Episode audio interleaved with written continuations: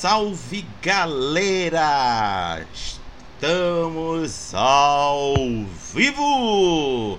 Começando mais um Giro da Semana RPG, que é um quadro de notícias de novidades que rolaram ao longo da semana na cena nacional de RPG. Sempre trazendo esses destaques para comentar e trocar ideias aqui com vocês. Para quem já estiver conosco no chat, boa noite. Para quem for nos assistir depois, bom dia, boa tarde, boa noite, boa madrugada. Vai chegando, vai sentando, encontrando um local confortável, seja no chão, na cadeira, na poltrona, no sofá, na parede, no teto e se quiser no multiverso. Se você conseguir, é claro, o importante é estar confortável e escutando a gente nesse giro da semana RPG. E deixa eu dar aqui o papo para vocês antes de eu passar para o nosso âncora. Socorro! Eu estou aqui sorrindo de nervoso, porque a pauta tá gigante! Mas é isso aí, âncora, é com você. Bom dia para quem de dia, boa noite para quem de noite, boa madrugada para quem quer ficar luz mortos durante essas semanas de Halloween, ou dia do Saci, ou Summerlin, ou comunidade protestante, o que você quiser comemorar, mas comemore do jeito que você quiser. Quem ouviu a Rádio RPG Pagar vai entender isso do que eu falei. Mas eu estou muito feliz que eu consegui fazer a maquiagem, eu consegui aqui me preparar. Olha lá, a Peruja também já está aí se preparando, né? Gente, são 20 pautas hoje. 20 pautas. Eu sei que vai assustar um pouquinho, mas vamos tentar fazer o melhor possível e falar delas todas para vocês entenderem e correrem atrás. E vamos agora passar para o nosso convidado especial, que é o grande Ratoruja. Ratoruja, dá uma boa noite para a galera. Boa noite, pessoal. Estamos todos juntos aqui nesse show. Como todos eles já falaram, não vou me repetir. Sinta-se confortável, tome sua água, porque a água é vida e vida é água. E vamos indo. Vamos nessa que são 20 pautas. 20 pautas. o, o, Lucas é maluco, gente. Eu faço jus à família Valcaviana, cara, com certeza, velho. Bem, vamos começar com Pantomima Sombria de Rato Ruja no Cartaz. Senhoras e senhores, preparem os dados, pois o RPG está para começar. Nesse mundo, vampiros são resultados de rituais sombrios em busca da mortalidade. Féricos são mortais com capacidades sobrenaturalmente mágicas. Caçador é só um nome para disfarçar a real origem desses mutantes, feito como a resposta a todas suas monstruosidades. Você está numa era vitoriana. Não importa o que você é, ainda pode ser alquimista, mosqueteiro, caçador, militar, caçador de recompensa, entre outros. Em pantomima sombria, você só precisará de dados de seis lados e algo para fazer as suas anotações, como um diário ou caderneta, além de sua criatividade, é claro. Observação: pantomima, aquele que imita em tudo, é um teatro gestual que faz o menor uso possível de palavras e o maior uso de gestos através da mímica. É a arte de narrar com o corpo. Mas aqui, em pantomima, você vai descobrir agora com qual é o autor, que é o Ratoruja. Mas antes de eu passar para o Ratoruja, o Raga vai começar com as perguntas dele. Obrigado, Lucas. Parabéns pela maquiagem, tá fodástica. É... Rato, Ouruja. Opa! Seja, sei lá, qual a sequência for, queridíssimo, conte aí pra gente qual é o porquê de você ter é, desenvolvido esse jogo em torno dessa proposta da pantomima. O que que te inspirou? Bom, primeiro, só um, uma correção, não foi em torno da proposta da pantomima. A pantomima, ela marcou uma época, que é a época da era vitoriana, foi o auge dela. Então, como o jogo se passa na era vitoriana, eu peguei uma palavra muito forte da época e deu como o título. Então, no, o jogo não é esperado na pantomima, mas a pantomima ela permeia o jogo. E sombria porque eu trato de criaturas das sombras, como vampiros, como fadas, que eu uh, utilizei o nome mais uh, anglicano, que é feéricos, e como os caçadores, que é a minha versão de lobisomens, que eu talvez eu aborde um pouco mais para frente. E, cara, a ideia veio de um rompante de ansiedade enquanto eu tava trabalhando em outro jogo. Eu tava trabalhando num jogo de fantasia medieval. Só que, pra minha cabeça, a fantasia medieval, eu sou muito bom para jogar. Agora, para criar na fantasia medieval, eu tenho dificuldades. Tanto que só ontem eu consegui terminar de criar esse jogo de fantasia medieval. Eu comecei a fazer antes da pantomima, criei a pantomima, e só agora que depois eu voltei atrás e consegui terminar ele. Aliás, terminei a parte técnica, ainda falta a parte de cenário. Vai lá, Lucas. É, eu geralmente eu sou muito focado em cenário. Hum. A coisa que mais amo é cenário. E o, e o teu jogo, ele só com a parte de, de falado com o Lima Sombria, Ega Vitoriana, ele veio muita coisa na minha cabeça. Foi até por isso que teve muito dificuldade em música. Que várias músicas fizeram sentido para mim nessa, nesse teu. do que você colocou da proposta, né? Só que eu lembro que você tinha dito que ele está em torno de 16 páginas a 20 páginas. Isso. Né? Na, na parte de perguntas dele. Então eu queria que você falasse um pouquinho mais sobre do, do conteúdo do livro junto com o sistema do livro. Eu estou roubando uma pergunta do lado, ok? O Rafa é o que faz a parte da, do sistema. É, Muito bem. Eu estou o conteúdo. Perfeitamente. Assim, tem um apresentador de TV que ele faz assim. Enfim, é... eu esqueci quem é.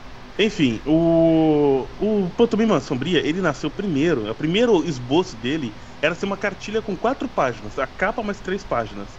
A ideia é ele ser simples, minimalista, simplificado. Pegou, leu, jogou. Algo rápido, prático. Eu gosto muito do minimalismo. Só que por isso é que eu fiz três jogos, um com cada cenário, um de vampiro, um de férico e um de caçador. Pra ficar tipo meio vampiro, que tem Vampira Máscara, Lobisomem Apocalipse e é, Change the Dream. E é, pegar tudo, na verdade seria o Vampiro, o Bruxo e Changeling, né? Mas esse é um detalhe. Vampiro, Mag e Changeling. E aí eu peguei e juntei tudo numa coisa só, que virou essa pantomima sombria, né? Virou um jogo só. E aí, juntando esses três, eu consegui trabalhar a mecânica base de uma vez só, ao invés de ficar repetindo ela três vezes, né? As mecânicas de rolagem de dados, tinha que falar de novo nos três documentos, ao invés disso eu falei uma vez só um documento todo e pude aprofundar um pouquinho o universo. Eu não quis aprofundar muito o universo, fazer um capítulo tipo, essa é a cidade da capital, essa é a cidade do interior, esse é o lugar lá. Não. Mas eu queria deixar o universo ali transparecer nos itens, transparecer nas opções que tem das tabelas de gerador de aventura. Que tem um capítulo que é um gerador de missão, que gera sua missão. E nas opções você vai ver que tem opções que remetem um pouco a essa temática, que envolve burguesia, cercanias, são palavras que eu uso no manual que dá esse ar vitoriano. Vamos lá. E, e Rator, tu comentaste que tu precisaste criar jogo para vampiro, lobisomem e changeling. É um cenário. É, é um cenário. É ótimo. Cenário é, um, é, é bom, ótimo. é ótimo, é, é um cenário crossover ou eles são independentes? Quando eu tava fazendo as três cartilhas, a ideia era ser um cenário crossover. Quando eu juntei tudo em um documento só, ele virou só um cenário. Todos ah, os três ótimo. agem ao mesmo tempo, é tudo uma coisa só.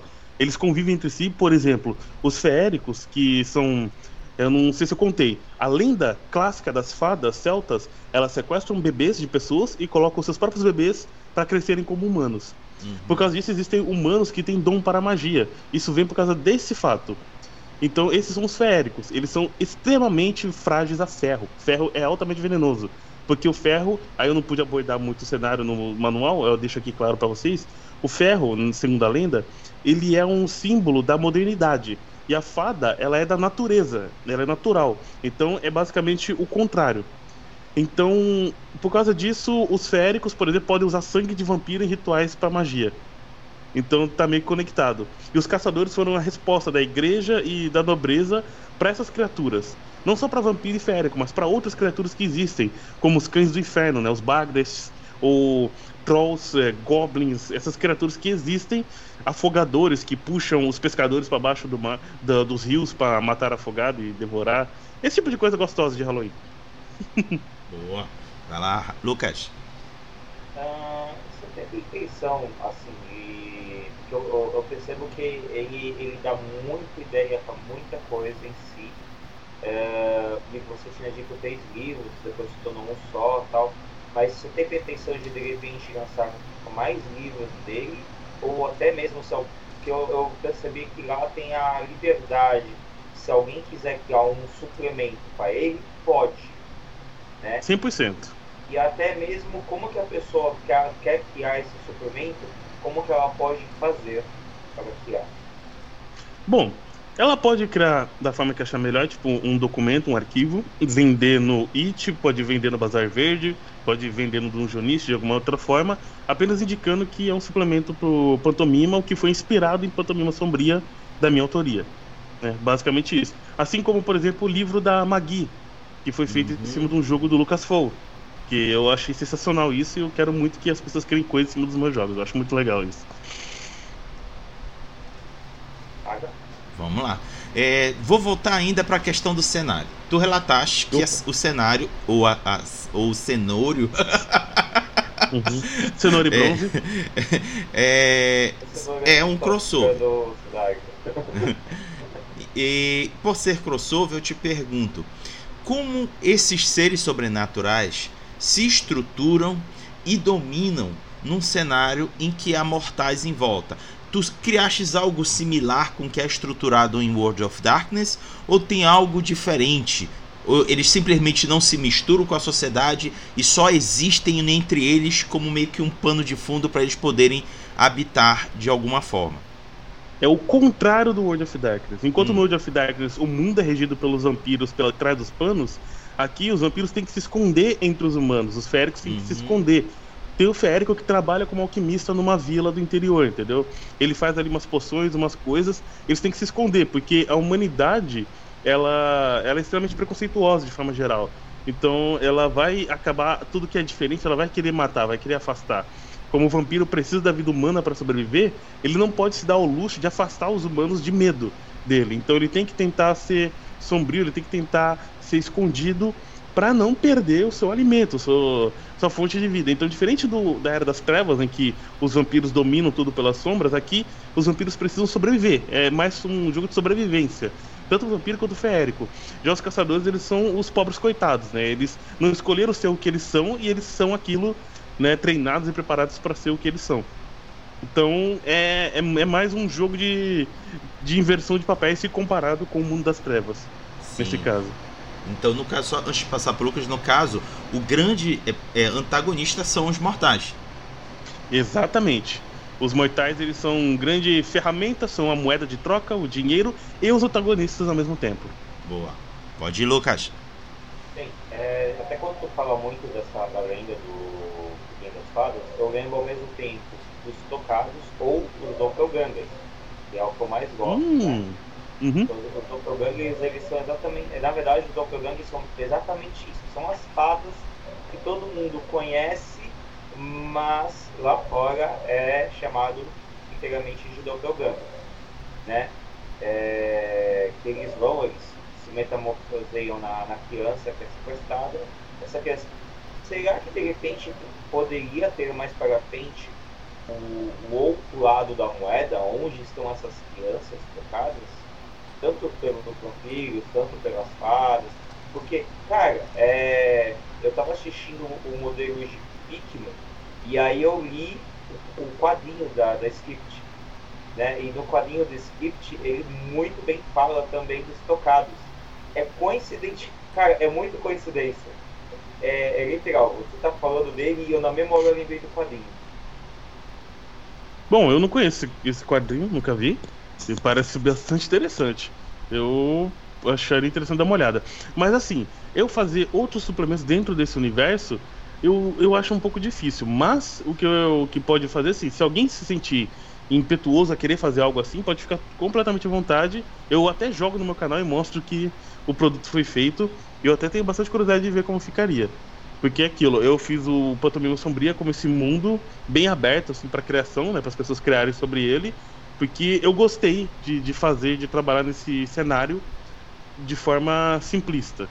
Então, é, teria muitas mecânicas de você trocar de pele e tal, porque é aquilo, você não pode simplesmente se tornar uma outra pessoa do nada. Se eu fosse criar um doppelganger, a transformação dele seria algo que levaria um pouco de tempo, precisaria de material da pessoa de que ele está se transformando. Ele não mudaria por completo, daria para perceber que tipo, você conhece aquela pessoa, mas ela não parece mais a mesma, sabe? Daria essa sensação de tipo, hum, você não é mais o mesmo que eu conhecia, sabe? Teria esse negócio. Eu gostei da ideia do doppelganger é que eu pesquisei as lendas celtas mais antigas de fadas e foi esse conceito que eu cheguei. Porque as fadas, elas não têm uma aparência física, não tem uma aparência específica, né? É, não sei se você viu um anime chamado Mahotsukai no Yomi, que é de, de uma fada e tal. E as fadas, elas são cada uma uma, sabe? São bem diferentes uma da outra. Tem tipo, tipo tem tipos de fada que são os kodamas, que são pequenos espíritos brincalhões. Aí você tem grandes fadas monstruosos, entes, tipo, é tudo fada, entendeu? Fada é um termo mais genérico, igual no japonês você tem o termo yokai, que é um termo genérico para criaturas.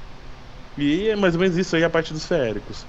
Já os vampiros, os vampiros são resultados de rituais e pesquisas para tentar atingir a imortalidade que acabou resultando nos vampiros. Não se sabe qual foi o primeiro vampiro, acredito que foi o Conde Dracu, né? Ele seria um alquimista que tentou ficar imortal, mas eu não abordei essa história ainda. Talvez aborde de forma de conto, talvez, quem sabe. Não sei ainda, não tenho 100% de certeza nessa área. O, o, antes de fazer a pergunta, fazer um comentário, às vezes hum. tu nem precisa explicar a origem. Por exemplo, temos grandes é, produções que nunca explicaram a origem do, do, do cenário estabelecido, como por exemplo The Walking Dead. Nunca apareceu alguém na cena, em cena nenhuma, explicando a origem. Expli Tentaram explicar no, no seriado. Qual? Ah, Agora, cara, esse último? Esquece, esquece, esquece. É, ah. é um negócio que eles esquecem, mas no seriado tentaram explicar. Um laboratório, na primeira temporada.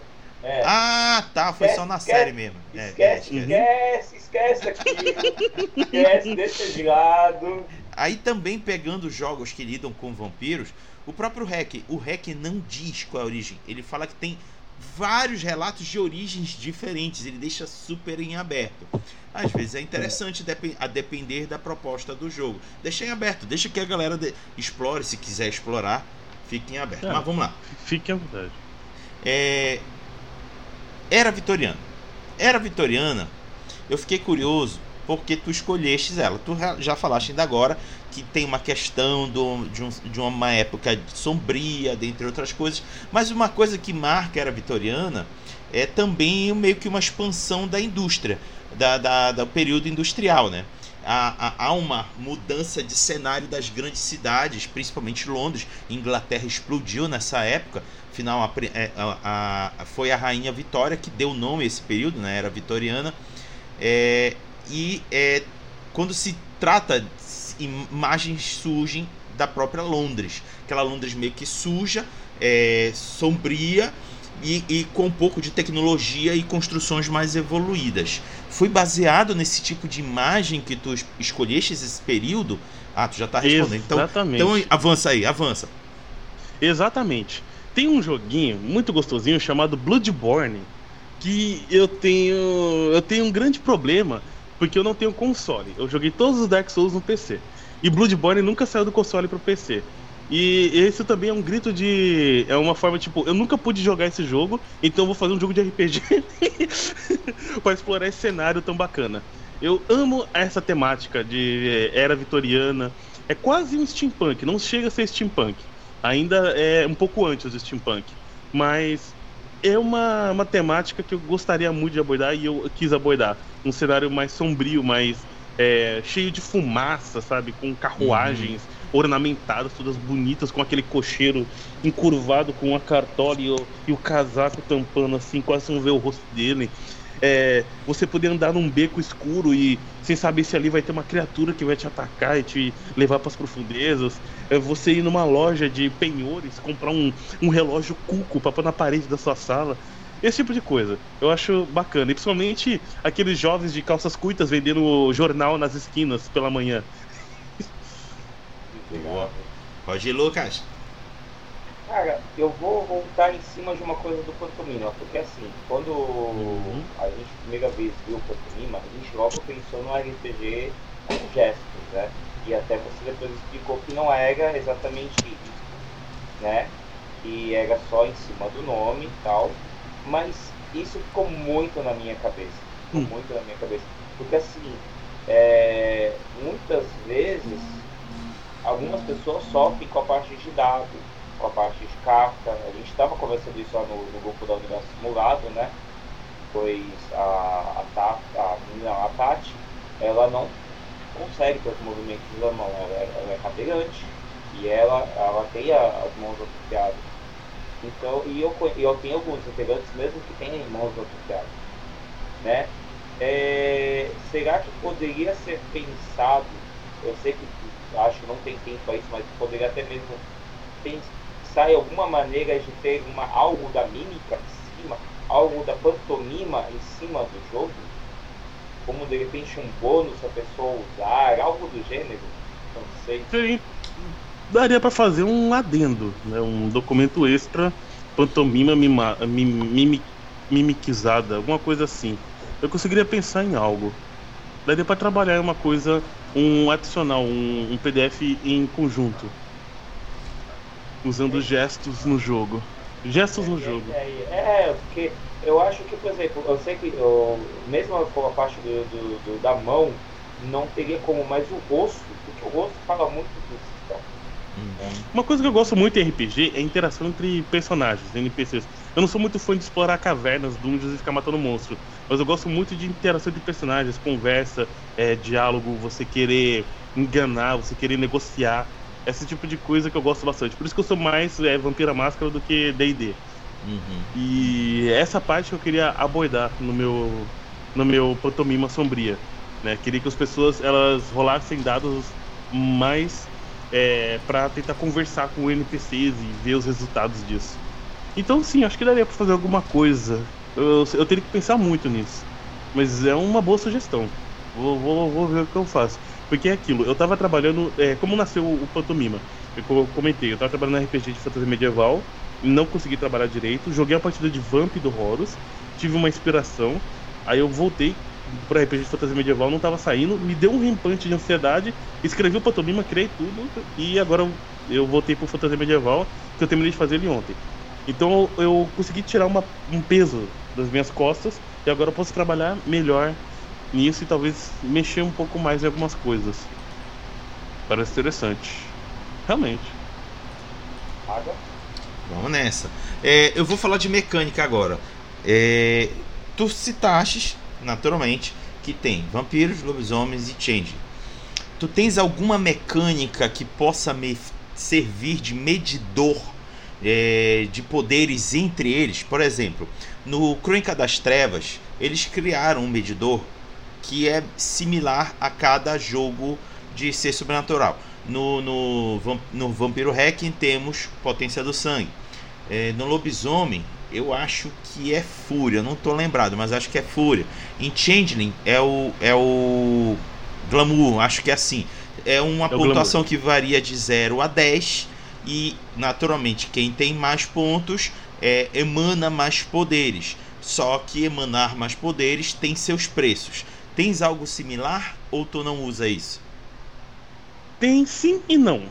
Eu deixei os personagens mais diferentes entre si, nesse lado, de cada personagem ter uma individualidade. Mas como é um jogo para ser minimalista, eu não quis colocar muitas mecânicas para ele não ficar muito cheio de coisa. Então assim, dois dos personagens têm três atributos e um só tem dois atributos. Isso é uma mecânica de diferença. O caçador ele só tem dois atributos, físico e mental. Porém, ele começa o jogo com um mutagênico, uma coisa, uma modificação no corpo dele que veio das preparações para ele ser um caçador. Que é aí que você pode ter o mutagênico do lobo, que te deixa quase como um lobisomem, ou um urso que te deixa quase como um berserker, das lendas escandinavas. Já o vampiro, ele tem três atributos: físico, mental e sangue. o sangue que representa a quantidade de sangue que está no corpo dele. Tem vampiros que conseguem armazenar mais e vampiros que conseguem armazenar menos. Na criação de personagem você define quanto o seu vampiro consegue armazenar. Esse sangue que serve para sede, para fome e para usar os seus dons sobrenaturais. Se você consegue armazenar pouco sangue, tem alguns dons que você não vai conseguir usar, porque eles precisam de muito sangue. Como, por exemplo, eu acho que o dom de, se, de passar sua consciência para um morcego é um dos dons que mais consome sangue. Que não, eu achava muito ridículo o vampiro se transformar no morcego. E as roupas que estão nele, os equipamentos. Ao invés disso, você não se transforma, você passa a consciência para um morcego. Então o seu corpo fica no local, inerte, em torpor, tanto que você consegue usar isso durante o dia. Né? O seu corpo está dormindo e a sua consciência continua existindo em um morcego. Entendeu? É, então, mas o seu corpo ele é vulnerável, tem que levar em consideração isso. Já os feéricos têm o terceiro atributo, né? Físico, mental e astral. O astral é a medida da sua capacidade mágica, né? A capacidade que vai além do mortal.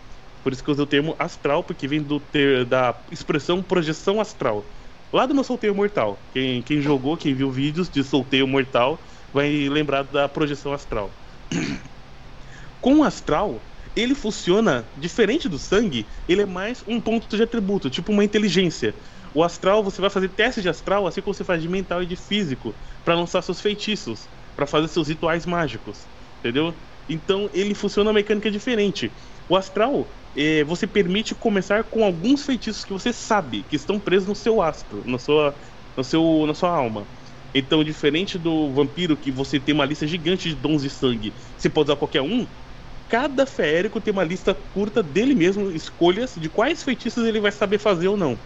Você ainda pode ter acesso a outros através de rituais, utilizando elementos mágicos, como sangue de vampiro ou lírio lunar, que é uma planta mágica. É, mas, via de regra, você só consegue executar alguns feitiços que você estudou durante sua vida. Já o caçador é aquilo, ele nasceu com um dom, um dom que foi enxertado nele. À medida que você vai jogando, que você vai não é evoluindo. Eu usei o termo evolução, mas não é bem evolução que é a parada. Você pode conseguir novos mutagênicos, você pode conseguir novos pontos de atributo, ou você pode conseguir novas perícias, novos é, mais quantidade de sangue pro seu corpo, mais quantidade de pontos de astral, que vai te deixar aprender mais feitiços. Tem uma evolução. Ela é minimalista, ela é simplificada, mas ela funciona. Esse é o importante. E deixa cada um separadinho. Show. Pode ir, Lucas. Bem, é, cara, quando tu falou do morcego, eu não pensei só no morcego, eu pensei no corvo, né? Afinal de contas, eu sou de corvo, né? Então. Ah, você tá de corvo? É, o, essa parte aqui é de corvo. Essa parte hum. é de Exu, essa parte aqui é de, de mágico, é, a cruz é Filinta, né? Uh, cada um tem uma coisa. É uma amálgama. É. E isso até vai pegar em conjunto com, com a pergunta da Vani, que está no chat, de possibilidade de quem não possui o dom aprender a magia. Mas eu queria saber se, caso de repente qualquer pessoa pode aprender esses outros, até mesmo um caçador, ele pode adquirir o poder de sangue, o poder de pele, assim, e até se tornar algo novo. E pode de repente isso mudar para outras regras, não ser somente vitoriana, mas ir para uma era meio futurista, uma era que, ah, de repente, do nada, uh, começou a realmente aparecer as máquinas e tudo mais. Não sei, não sei dizer direito, mas acho que conseguiu captar a minha pergunta. Sim, eu até abri o documento aqui do PDF para dar uma conferida para não falar besteira. Uhum. O caçador, ele tem dois mutagênicos interessantes, que você escolhe o mutagênico que você tem o da fada e o do morcego. O que te permitem você fazer algumas coisas interessantes. O do morcego, você consegue, tomando sangue de vampiro, executar um dom vampiro. Como se você fosse um vampiro. Executar um dom de sangue vampiro. Já o da fada, se você comer uma mandrágora, que é um elemento bem difícil de encontrar, você consegue lançar um feitiço que você já tenha visto. Não é tirado do nada. Então o, o, caçador ele consegue meio que se aproximar disso. Já o férico e o vampiro não, eles são mais fechados nas mecânicas deles, apesar de ter a mecânica de físico e mental como qualquer outro personagem, as mecânicas do dom vampírico e das feitiços são de férico e são de vampiro, exclusivos. Não dá para fazer um férico que usa dons vampiros, ou um vampiro que usa feitiços de férico. Porque o conceito base deles é quase que antagônico. Se um vampiro domar sangue de um férico, o férico vai perder pontos de astral. E da mesma forma que um férico pode pegar sangue vampírico para fazer feitiço, que vai perder um ponto de sangue do vampiro. E aí funciona mais ou menos essa mecânica. O caçador ele é adaptável, ele é um personagem adaptável. Já o férico e vampírico eles são mais fechados. É, só, só perguntar uma coisa, minha voz tá melhor? Tá conseguindo me ouvir bem, gente? Tá a mesma coisa, tá bom, dá pra ouvir. Ah, tá. Já falaram que minha voz estava. Bem, é. Raga, eu acho que dá pra ir pra rádio. Vamos, vamos pra rádio então. Galera, chegou o momento da Rádio RPG Pará, que é a rádio do seu acerto crítico sonoro matinal. É uma brincadeira que a gente faz de relacionar RPG com música e a gente seleciona canções que são é, pautadas no tema principal do giro da semana RPG, que hoje é o Pantomima. E aí, vou pedir para o Lucas, para o Ratoruji e para o Raga, que é eu, a pedir uma canção relacionada com o tema, a começar pelo Lucas. Beleza. Então, eu tava caçando, caçando música, aí de repente eu achei uma, um clipe de 2017 indicado pelo site da Boca do Inferno. Nossa, o nome, olha o nome do site. O nome já, já dá tudo, cara. É um clipe russo que ele apresenta o horror de um circo de trás pra frente. Tudo por culpa de uma menininha, cara. Eu já dei um spoiler bem grande, mas tudo culpa de uma menininha. Cara, quem, quem for olhar lá no site já vai ver a cara da menina. Dá todo o sentido do clipe. É da banda Leningage, tá? Eu tô falando o modo como tá escrito aqui, porque se eu colocar o modo russo, a, a Vanessa chegou lá no grupo e falou saúde. com a música Colchic. Ela apresenta uma sequência inversa de acontecimentos que narram de maneira curiosa uma tragédia ocorrida durante uma apresentação circense.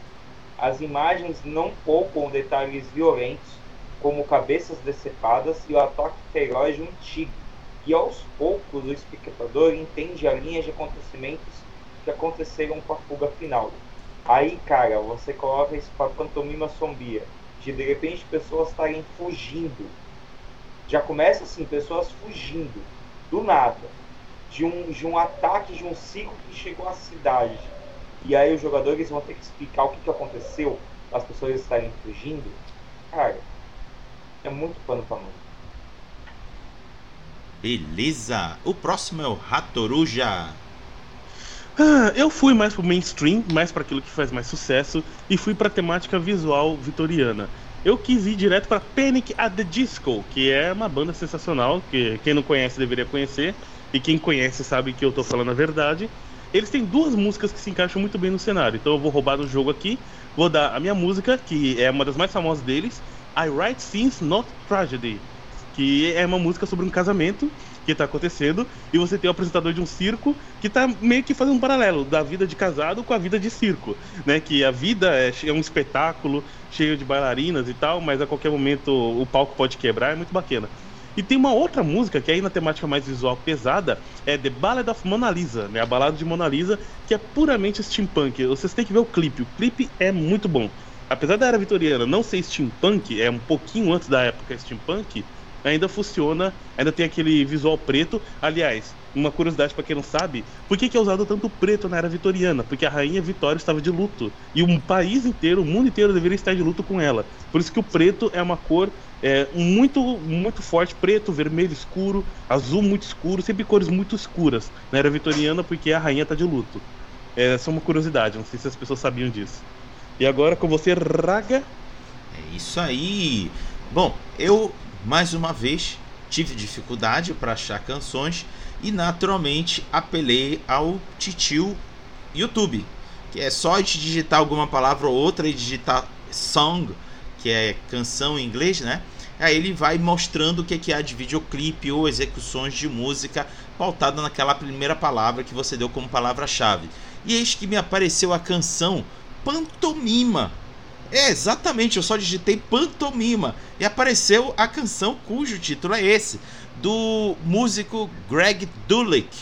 Eu achei até interessante a canção, bem animada, então deverá ser ela que vou tocar no dia que for a minha vez. Então, estão aí as três indicações. Quem quiser acompanhar a rádio RPG Pará, ela, é, ela ocorre em duas plataformas: no WhatsApp ou no Telegram. Já joguei aí no chat é, da galera que estiver ao vivo. Quem que ainda não entrou pode entrar. E se não encontrar, pode olhar aqui na descrição do vídeo. Tem o, os dois links para vocês acessarem toda manhã um áudio para vocês escutarem. Relato da pessoa relacionando a canção com o RPG e a música depois tocando para vocês curtirem. Então, Lucas, podemos prosseguir. Beleza, vamos para a próxima pauta que é Alimente a Chama Volume 6 Opa. da Lampião Game Studio no cartaz. Um dia na rotina de uma fadinha, o assombro de um fantasma fashionista. Dois jogos, um projeto. A Fada e a Fortuna é um jogo solo minimalista impulsionado pela fortuna uma proposta de deriva narrativa já empregada em Amores da Vila do Caju, por exemplo. Nesse jogo, você será uma fadinha, tendo de viver com muito carinho e poesia em, sua, em seu dia de rotina. Com uma dinâmica dividida em quatro fases de jogo, você vivenciará, mesclando suas experiências de vida às da fadinha, os dramas e emoções da haste, do cuidar e do cuidado permite encontrar o jogo e narrativa nas tarefas simples e faixa das preguiças e surpresas, as miudezas que compõem a sua, nossa vida. Spectre Passion é um jogo narrativo slice of life, o Raga deve amar essa parte, que não cai do salto porque flutua. Um jeito de vestir que não borra a maquiagem, porque já deixou de suar faz muito tempo. Sombra de ectoplasma, liter império pálida, assombração é tendência. Switch Cat, impulsionado pelo Livre-se para Jogar, uma estrutura mecânica de jogos narrativos para duas pessoas ou equipes, já usado, por exemplo, em Conclave do Antiquismo. Em Spectre Fashion, você jogará com uma jovem assombrada por um fantasma que pega peças e a ajuda, ou com o próprio espectro fashionista. E ambos, numa relação de medo e glamour, vão encarar os dilemas adolescentes e os pós-vida juntos.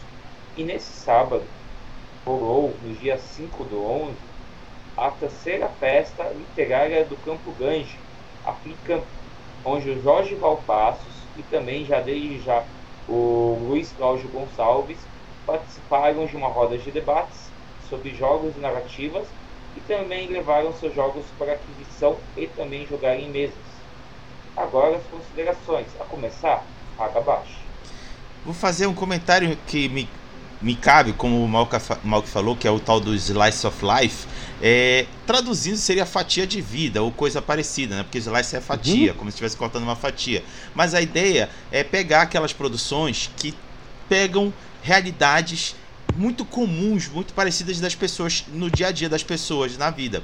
E isso é muito comum nos animes japoneses, é, que eles pegam, pegam temas do anime que é a vida da, da, dos personagens, seja na escola, seja na, na, no bairro, coisa parecida, e que por acaso é a temática que eu mais gosto de assistir. Eu vou citar um aqui que é um dos mais lindos que eu vi ultimamente, que é o de uma pianista. Minto, é, é de uma violoncelista com um garoto pianista. Eu acho que é o meu, o meu minha primavera, minha última primavera, uma coisa assim. Que égua, que anime lindo, eu fico Shigatsu babando. Kimi no Uso. Isso, isso, obrigado. Eu, adoro Slice of Life também, tá? Não, é, é, é, o que eu mais amo assistir. Eu não gosto de é, é, shonen, nem coisa parecida. O que eu amo é Slice of Life. Fico caçando para assistir. Coruja, vai lá. Ah, se você quiser Slice of Life, depois a gente conversa que eu tenho umas dicas que eu também amo essa temática, tá? É a minha favorita. Recomendo você pesquisar Shoujo ao invés de Shonen, que aí sim que tem bastante Slice of Life. Uhum. É, você tava falando do Van Passos, eu tava aqui com o jogo dele, que é um Slice of Life, né? O Lições nada mais é do que um grande Slice of Life com uma pegadinha de fantasia. E o Velpassos, com esse negócio do acende a chama dele, é cheio de mecânicas. Eu tô aqui abrindo a minha, minha, minha caixinha aqui de joguinhos, porque eu tenho aqui os joguinhos Alimente a Chama. Eu tenho eles. Eu tenho aqui é, o Casarão Bizarro, né? Muito massa. Tenho aqui também o Imagens Sombrias. Tenho aqui. Esse eu, foi o que me deu vontade de jogar no meu canal, só que ainda não consegui, porque é muito pequena a letra, é difícil de ler, porque a letra é pequena. Que é a Liga Lendária, que é de Tokusatsu, eu amo Tokusatsu. E temos aqui também. Além do Cataclisma, que tem uma pegada meio nômades, cara. Eu achei muito massa isso. Então, cara, Alimente a Chama do Velpassos é uma. É um projeto que as pessoas deveriam se. Deveriam dar um pouco mais de atenção. São pequenas experiências na palma da sua mão, né? Olha só, eu dando aí um. Daria um belo jargão, né? Aqui, Ruínas Esquecidas. E tem mais aqui também, isso aqui tá uma bagunça do caramba. Tem esse aqui também que é dele, que é o Conclave do Anticristo, que é menor ainda, consegue ser ainda menor. Olha só o tamanhozinho disso. Atenção, que é mini. Que é, uma, é um trocadilho. Atenção, separado. Atenção. Atenção. É. Aí aqui um, um Cyberpunk, vidas sin- sintéticas. É cheio de mini joguinhos na palma da sua mão, cara. O Velpassos ele tem esse projeto, é sensacional e todo mundo deveria dar uma olhadinha porque o cara, o cara sabe o que tá fazendo. De volta pra você, Lucas. Bem, então, eu, cara, tem um anime que eu tô assistindo chamado Romantic Killer, Hum. né? Hum. Que é uma menina que ela é viciada em videogames, em gatos e chocolate. E ela não tá nada com nada com, com parte de relacionamento, tá parecendo mais um, um louco por aí. E aí de repente do nada ela compra um jogo novo, e do jogo novo sai uma fada batata, né? Ou uma fada ovo, sei lá, mas parece que não é uma batata pra mim. É, e estraga a vida dela totalmente, fazendo aparecerem vários garotos, né? Na vida dela e tentando arranjar um relacionamento para ela. E ela não quer esse relacionamento, ela muda o rosto toda hora. Cara, é muito show.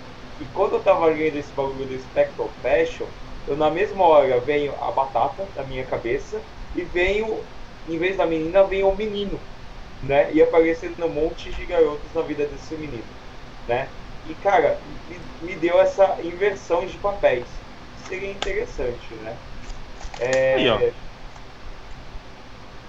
E detalhe, os jogos da Alimente a Sama, eles já estão lá feitos, tá pessoal? É só você ir lá baixar o jogo e aí você aqui. gostou, você faz que nem o pessoal do Bazar Verde. Você vai e você ajuda na contribuição. E detalhe, alguns dos apoios você também consegue livro físico junto. Então, melhor ainda, você já ganha du é, du duas, duas batatas numa mão só. Né? Ó, trocadilho. Bem, vamos para o próximo, que é alguns dos lançamentos do Bazar Verde da semana. E detalhe que tem Hum. coisa do Ratoruja aí. Uh, E é bem-vindo a Fronteiras de Ratoruja. Você está uma, em uma Kombi e um motorista conversa contigo. Pandórica não é um lugar para qualquer um. Nem mesmo gostaria de estar aqui. Nesse maldito deserto cheio de criaturas hostis, psicopatas malucos e comerciantes caroteiros. Você desce do, da Kombi e acontece mais coisas. Esse jogo foi feito utilizando Dominus, um sistema de RPG sem mestre, com um design refeito pelo autor. Divirta-se. Outro jogo é O Livro dos Mistérios de Gil do Monte. É um suplemento de RPG que pode ser útil em qualquer campanha, de qualquer sistema e cenário.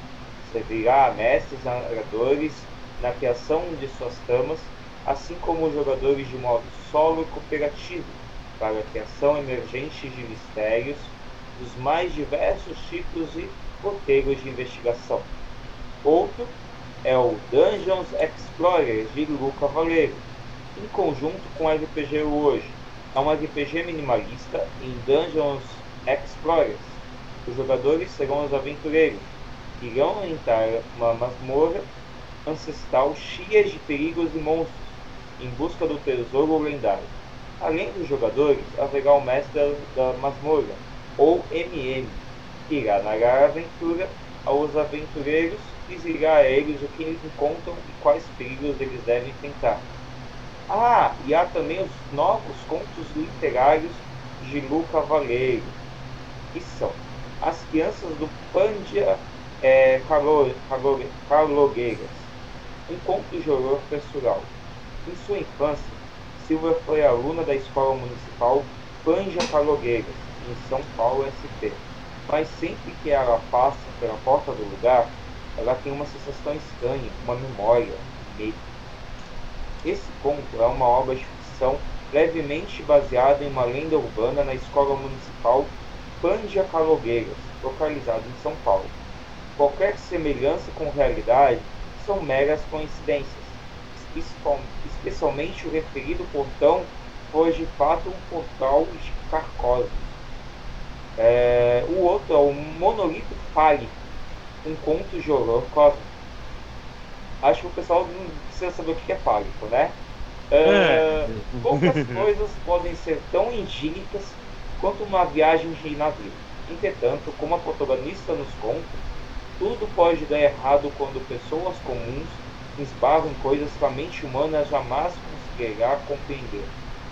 Outro, o último abraço, um conto de horror pessoal.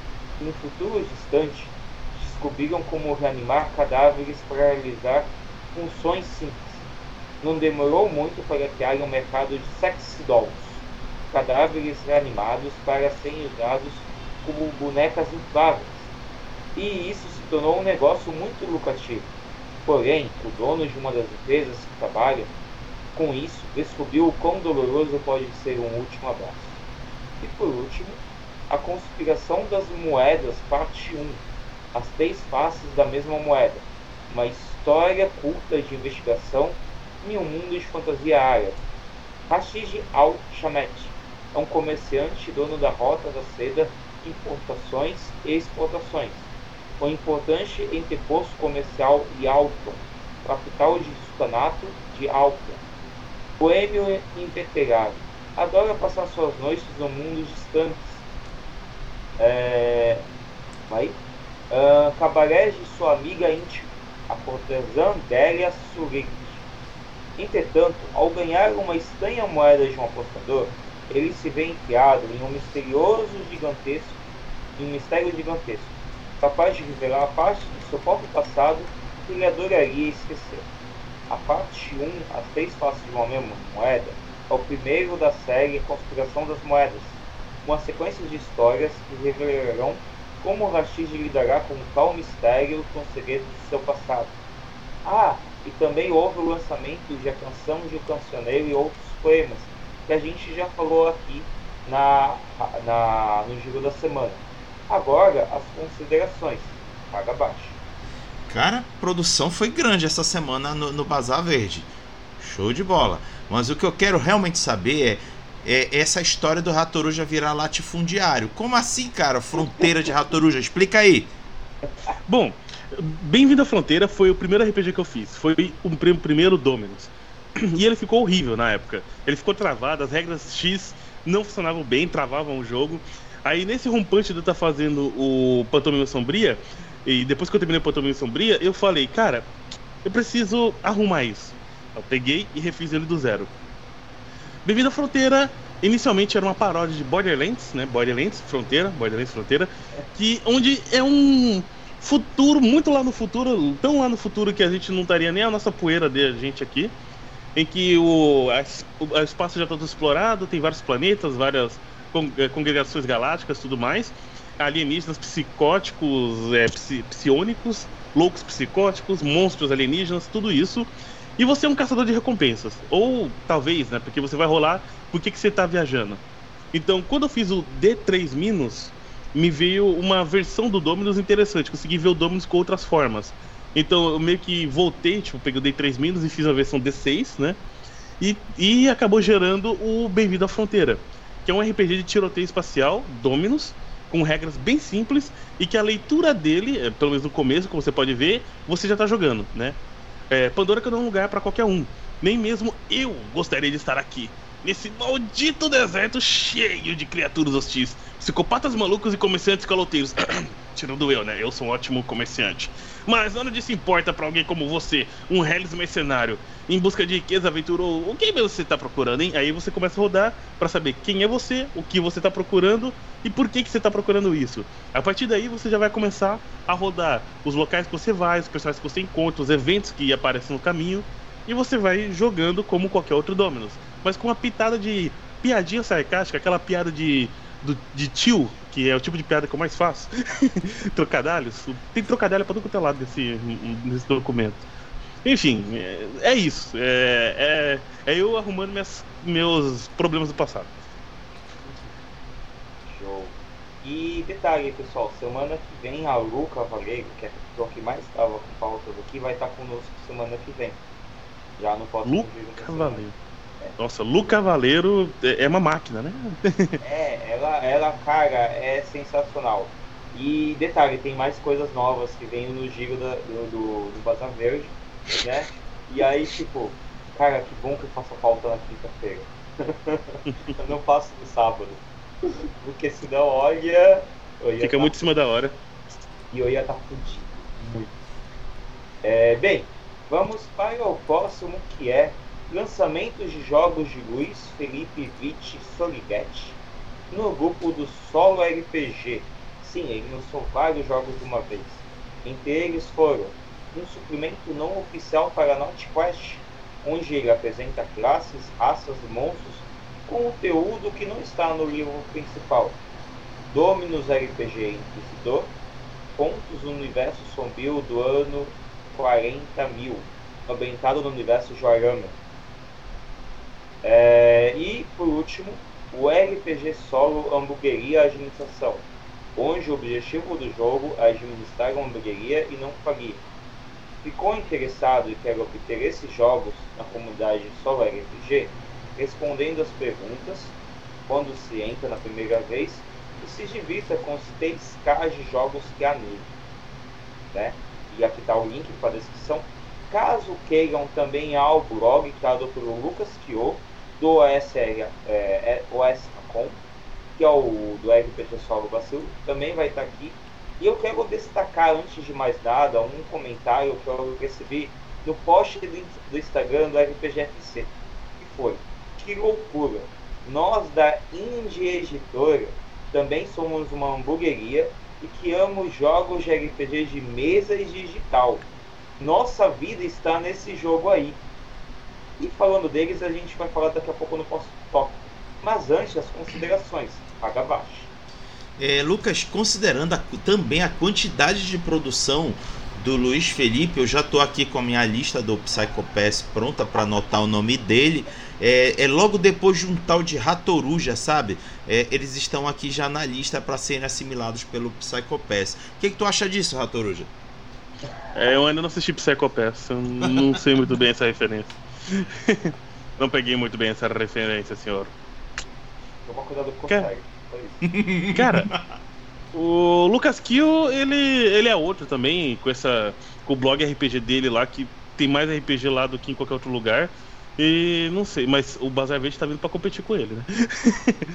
e com força. Agora que o pessoal descobriu que dá pra postar contos de literatura, depois que eu postei os meus lá, agora começou a aparecer um monte de literatura. Eu vi você listando aí os vários contos que tá tendo no Bazar Verde, tá muito massa. E cara, hamburgueria. É uma hamburgueria. Sério. Cara. É. A gente tem que ir lá algum dia, é isso aí que eu falo. Cara, é, eu quis dar todo esse apoio porque fez jogos dele aqui e, velho, ele tava. Quando ele, ele falou assim, ah, esse jogo aqui não vai dar em nada. Não deu em nada que já apareceu comentário, já apareceu a pessoa falando. Aí eu já mostrei que eu conheço outras duas, outras três hamburguerias, ao qual eu ajudo uma com divulgação. Né, e o pessoal fica passando fome nos meus status do, do WhatsApp. Né? Que é uma hamburgueria da minha, da minha mãe de santo. E agora tu vai passar, porque agora tu tá no meu WhatsApp. Né?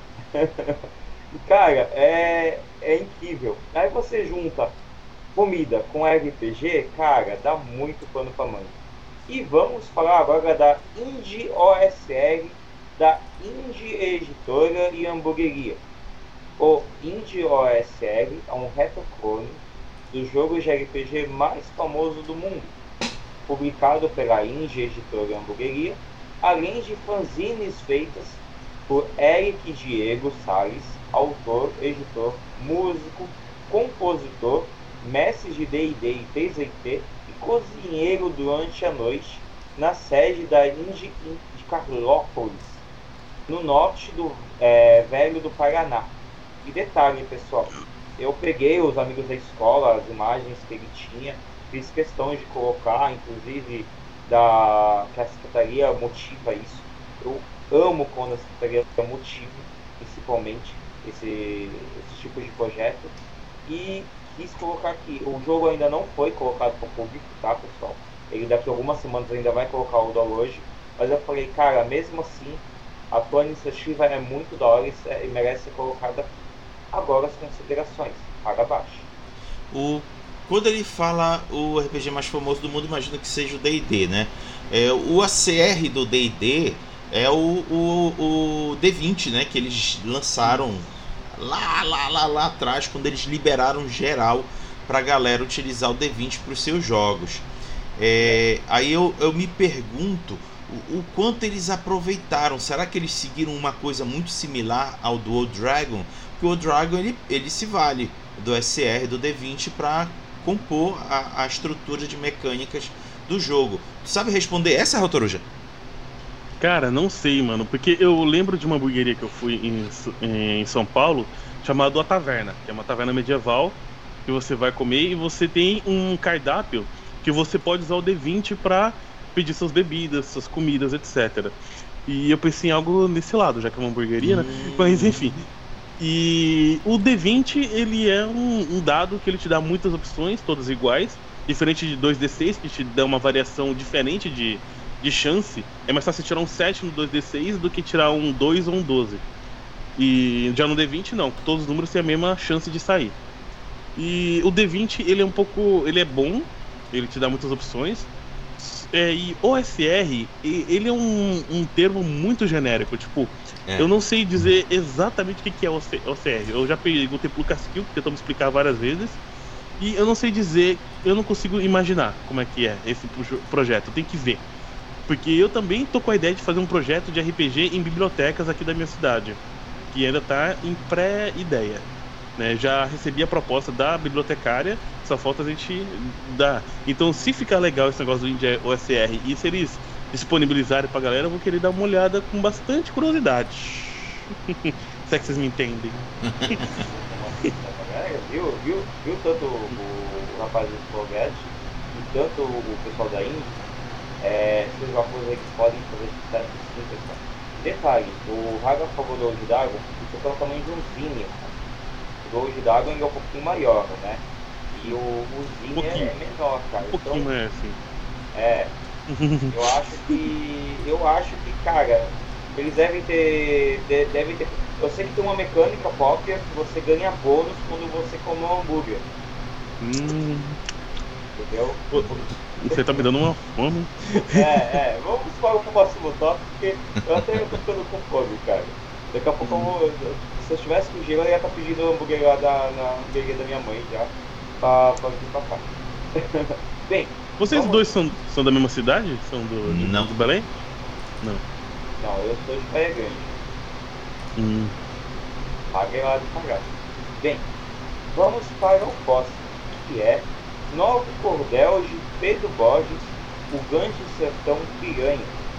Piranhas é o maior povoado ribeirinho do Velho situado do lado da Lagoa, da Alagoas, perto do Canindé, do outro lado do rio estado vizinho de Sergipe. Ali fica o limite navegável que vem do mar, por isso seu porto virou um terminal de linhas de embarcações a vapor. Somada à linha férrea, transformou a comunidade no que passou a ser o coração do sertão. Sua ascensão econômica foi tão vertiginosa que chamou a atenção de políticos cruéis e fungaceiros, especialmente a partir dos anos 30 até a morte de Duran no início, era apenas um mero entreposto de pedra, que a partir de 1918 virou Delmiro Gouveia, a única cidade alagoana com fronteira com Pernambuco e Bahia. Mas uma vista do imperador, a legião deu início a uma série de avanços puxados pelo engenheiro dos desenhos de açúcar. Mesmo com o início da República, certo abandono do sertão, Piranha já possuía uma estrutura suficiente para seguir crescendo com os povoados, fazendas abençoadas pelas águas do Velho Chico. Detalhe que quando a gente estava conversando sobre isso lá no grupo do Cordel da SAP, apareceram novas ideias em cima de novas regiões, inclusive até uma arquiteto, que é de igual. Agora as considerações, paga abaixo. Cara, é, é interessante que o, o.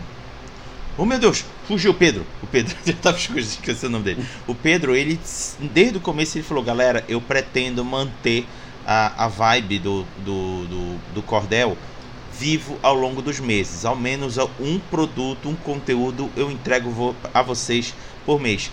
E ele está cumprindo a promessa. Ratoruja, tu conseguiria manter um ritmo como esse?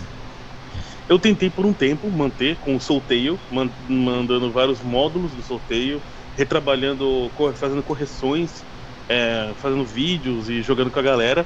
Mas é complicado, porque quando a gente faz um projeto, a gente se dedica a ele de corpo e alma, a gente tem aquela vontade de trabalhar com essa temática, mas depois de um tempo a gente fica um pouco saturado. A gente quer fazer coisas novas, quer fazer outras coisas.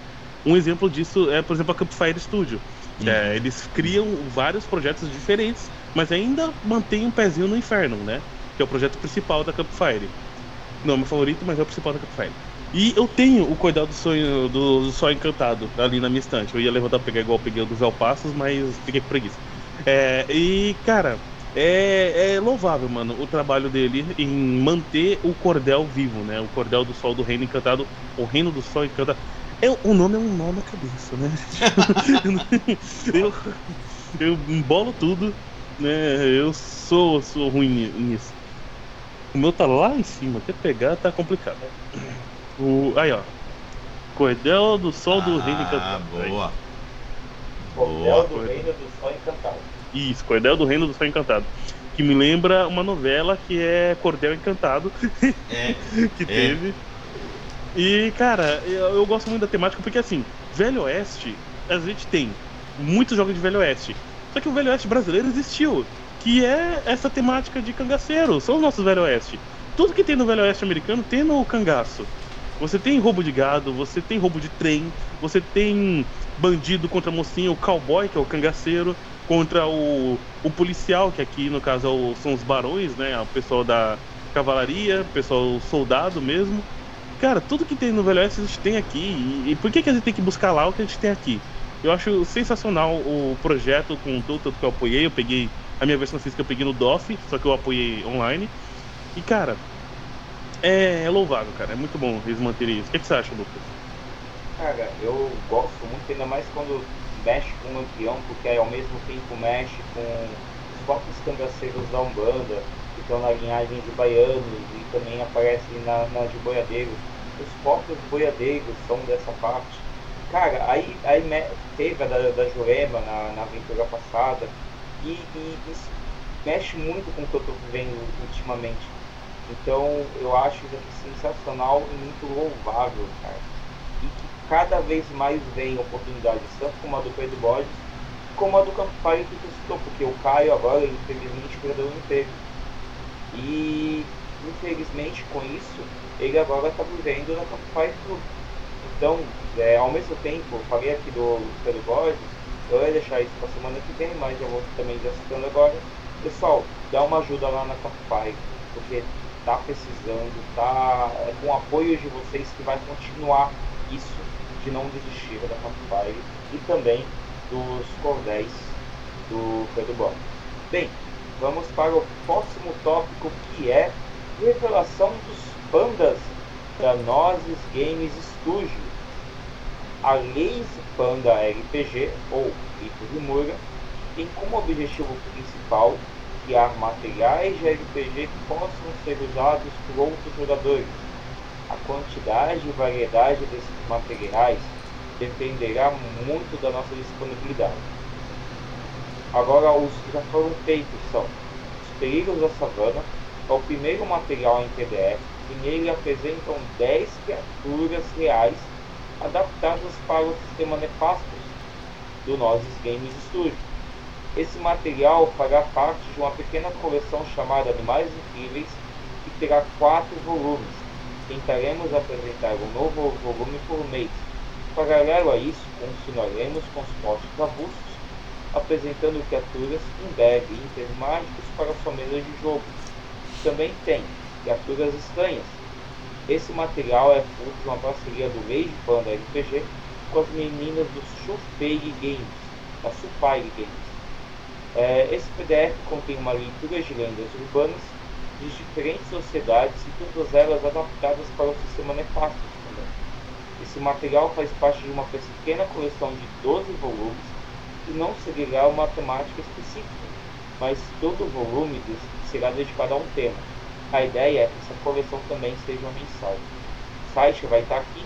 Ah, e um pequeno detalhe, também começou a Black Fire da Nozes, a qual eu chamei carinhosamente de Black Nozes. Então quem quiser lá já conferir, vai ter lá também lançamento de livro. Sim, porque a Nozes Games ela, ela já adora fazer isso. Ela não, não lança algo sem ter um lançamento, né? Então vão lá, dá uma olhada no site da Nozes Games e é isso aí. Começar com os comentários, paga abaixo. Cara, eu acho legal o material que faz adaptação de seres, é, é, animais da nossa realidade para algum tipo de jogo ou sistema. Eu, por exemplo, no passado eu cheguei a adaptar, é, por exemplo, onças, jacarés e cobras grandes é, aqui da região amazônica para o storyteller, assim como, por exemplo, da anaconda, que eventualmente eu queria usar numa jogatina de lobisomem, vampiro ou coisa similar e aí era fácil de puxar o papelzinho que eu já tinha as estatísticas e o que, que cada animal poderia fazer em cena. Tu faz isso, Ratoruja? Não. Bom, é, como um furry, né, como membro da comunidade de animais antropomórficos, eu tenho que dizer que ver um, uma temática que envolve animais é a minha área. Né? Eu, eu amo. Tem a minha trilogia Os Vagabundos, meus livros, que é nessa área. Tem o Guia de Viagem para Vagabundos, que é um jogo de RPG para ser um vagabundo. E cara, eu fiquei mega curioso. Eu quero saber mais sobre esse reino. Já abri aqui o site da Nozes, estou com ele aberto na minha frente. E tô clicando aqui para ver o que, que é e tal. Tô mega curioso. E se eles quiserem, eh, quiserem vir falar comigo, tamo junto. eu já tô mega curioso para saber mais sobre isso daí. Quero mais detalhes.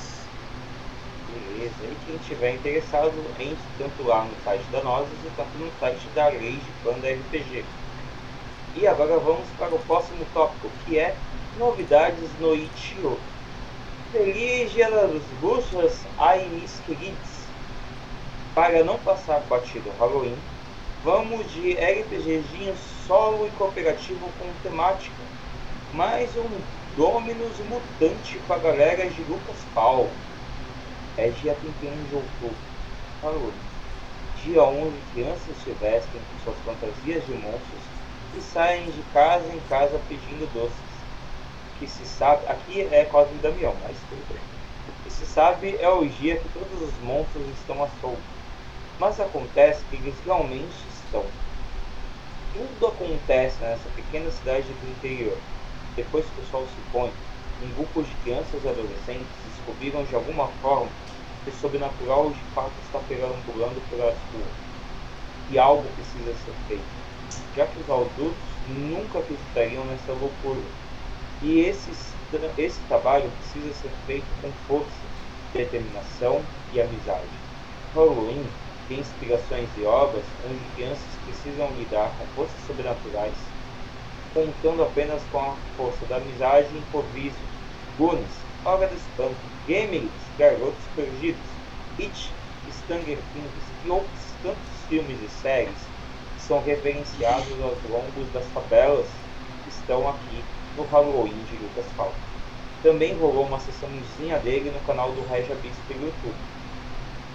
Aí há também o pacote de monstros da Mega Fauna Estranha. Também falamos aqui do volume 4 e agora está no volume 5 de Felipe Faria. Aqui estão 10 criaturas bestas pré-históricas estranhas para o seu jogo. Agora as considerações, paga abaixo. Cara, é, é, o interior ele propicia de fato esse tipo de ambiente. É, tive a oportunidade de viajar algumas vezes para um município no Marajó chamado Salvaterra. Depois procurei no Google. É, a, as ruas da cidade, que é a área mais urbana, são relativamente escuras, não são muito iluminadas. Pelo menos na época quando o moleque que eu ia para lá não era muito iluminado. E tinham poucos carros, então lá a gente se locomovia mesmo com bicicleta. A gente pegava as bicicletas e andava pelas ruas. Aí era meio que o, o da vida, porque era um monte de moleque andando quase que numa, num ambiente meio escuro, meio iluminado, e haja aquelas histórias de não, vai aparecer não sei o que, vai aparecer não sei o que, vai correr atrás da gente. A gente só andava zimbado na rua para chegar logo para chegar logo no local. Tu fazia isso, Ratoruja? Hum, com certeza. Na hora que você acorda de noite, você quer ir pro banheiro, você vai correndo, vai pro banheiro, volta correndo, entra debaixo da coberta e fecha antes que o bicho te pegue, entendeu? Você tem que armar ali a sua, sua defesa mágica, mais quatro do seu coberta, ou mais outro, ou oito da sua colcha, para poder resistir a tudo isso. O Lucas Fou é uma máquina também, assim como o Luca Valeiro de criação, né? Só que ele tem um, ele é um trabalho, ele leva um pouco mais de tempo e entrega um trabalho, nossa, eu já trouxe três jogos do Lucas Fall no meu canal. E já tô pensando em trazer esse Halloween também. Eu vi a live dele jogando. Eu vi ele mestrando lá o, Halloween com, com a galera. Foi muito massa da Red Abyss. Cara, e essa live teve uma piada envolvendo aquele produto Diabo Verde. Que vocês têm que ver. Vocês têm que ver a live gravada só pra morrer de rir. Eles ficaram um dia inteiro rindo depois da live. Teve umas piadas muito loucas. E é aquela coisa que só acontece na hora, sabe? Você tem que ver. E eu mesmo já inventei um joguinho de Halloween uma vez, num, num Discord, e essas brincadeiras de você só fazer um jogo do nada é muito bom, sabe? Você pegar e quer saber, vamos jogar aqui, vamos inventar alguma coisa na hora. E sai umas coisas muito maneiras. E, e tem esse gostinho, sabe? Esse jogo de Halloween do Lucas Fall. E, cara, e agora você falou aí das criaturas, bestas gigantes, colossais. Eu sempre penso em Monster Hunter, né? Então você pensaria nessas criaturas gigantes em um universo de caçadores de criaturas gigantes. Entendeu? E você falou que são bestas. Besta sou eu, né? Isso aí isso é muito maior. ah, Lucas, e tu? O que, que, você faria se uma besta dessa aparecesse na tua casa? Ah, não, primeiro se uma besta aparecesse nessa casa, tudo bem que as bestas aí do jogo elas são um pouquinho menores, né? Mas ainda assim. Olha, eu, eu sou muito curioso, eu sou cagão, mas eu sou curioso, eu não saio correndo. Toda hora eu pego, eu vou lá ver. Entendeu? Eu tenho esse defeito. Mas com certeza, se aparecer na minha casa, a casa já ia estar destruída, com certeza.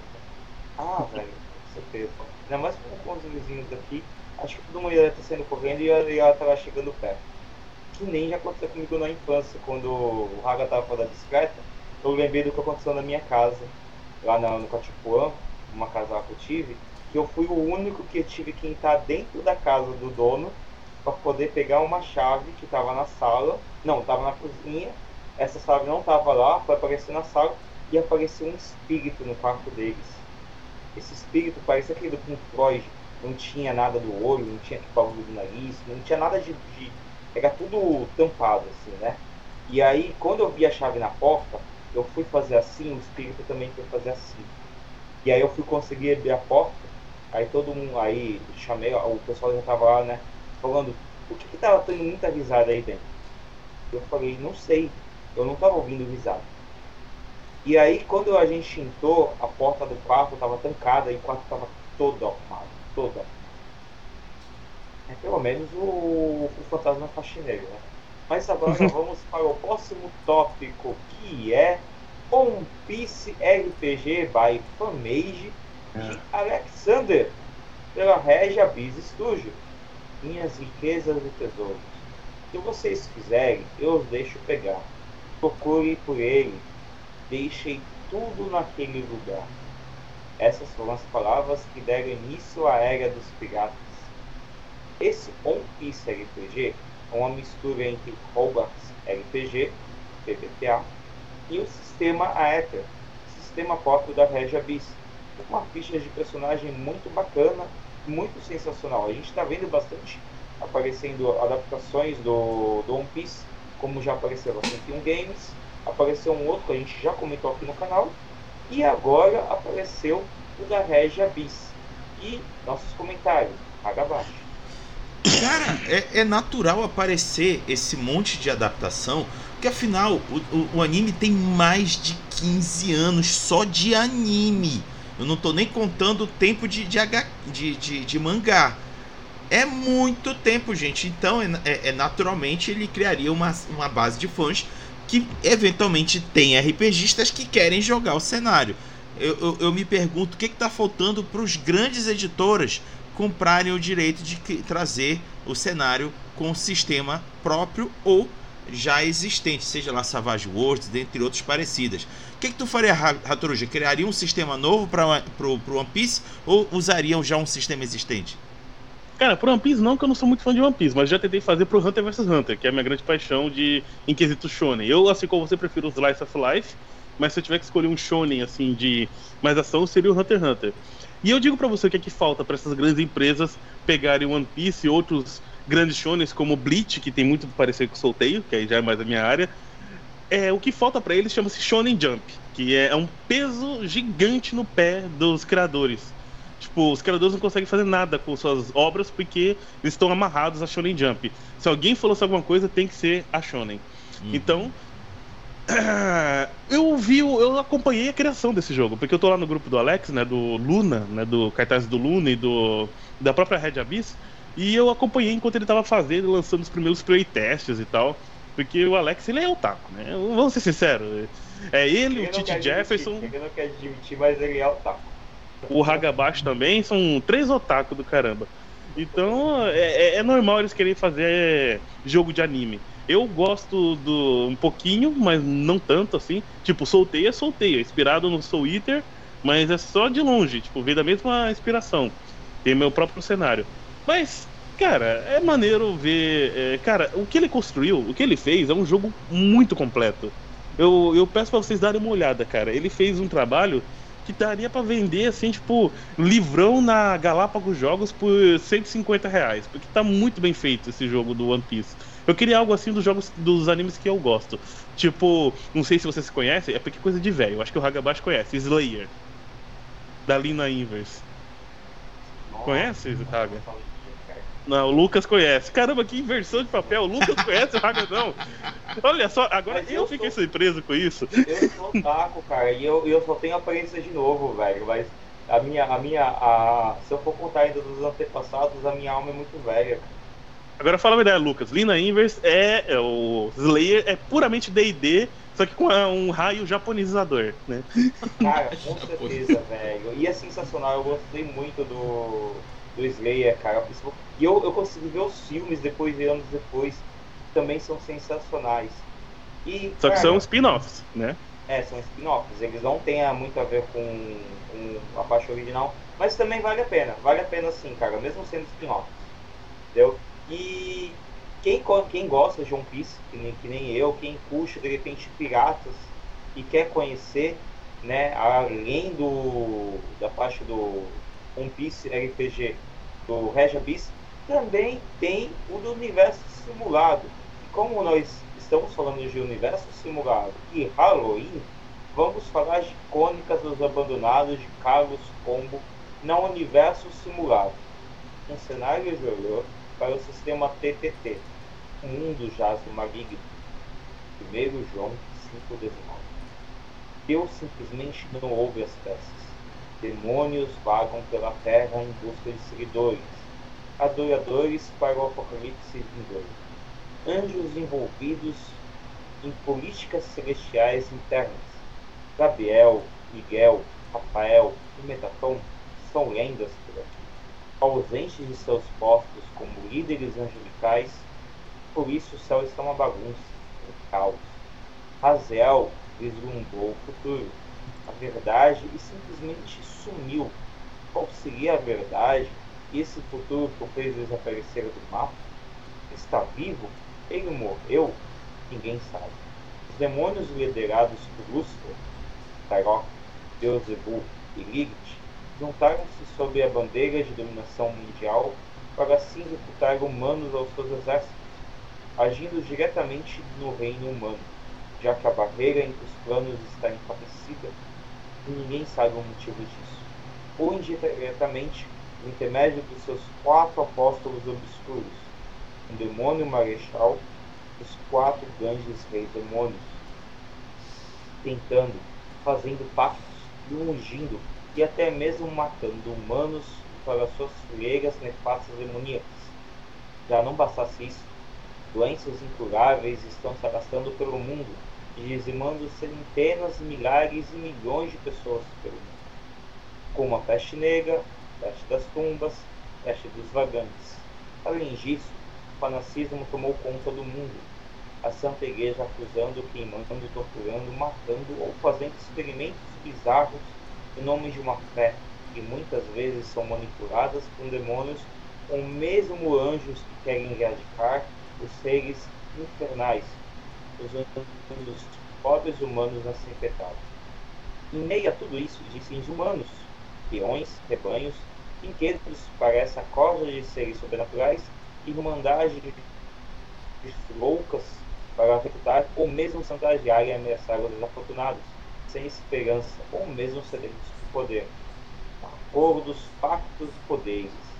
Essa é uma pincelada sobre essa era marcada por precisa, muito tenue, onde o egoísmo, fanatismo buscam pelo poder, status e glória.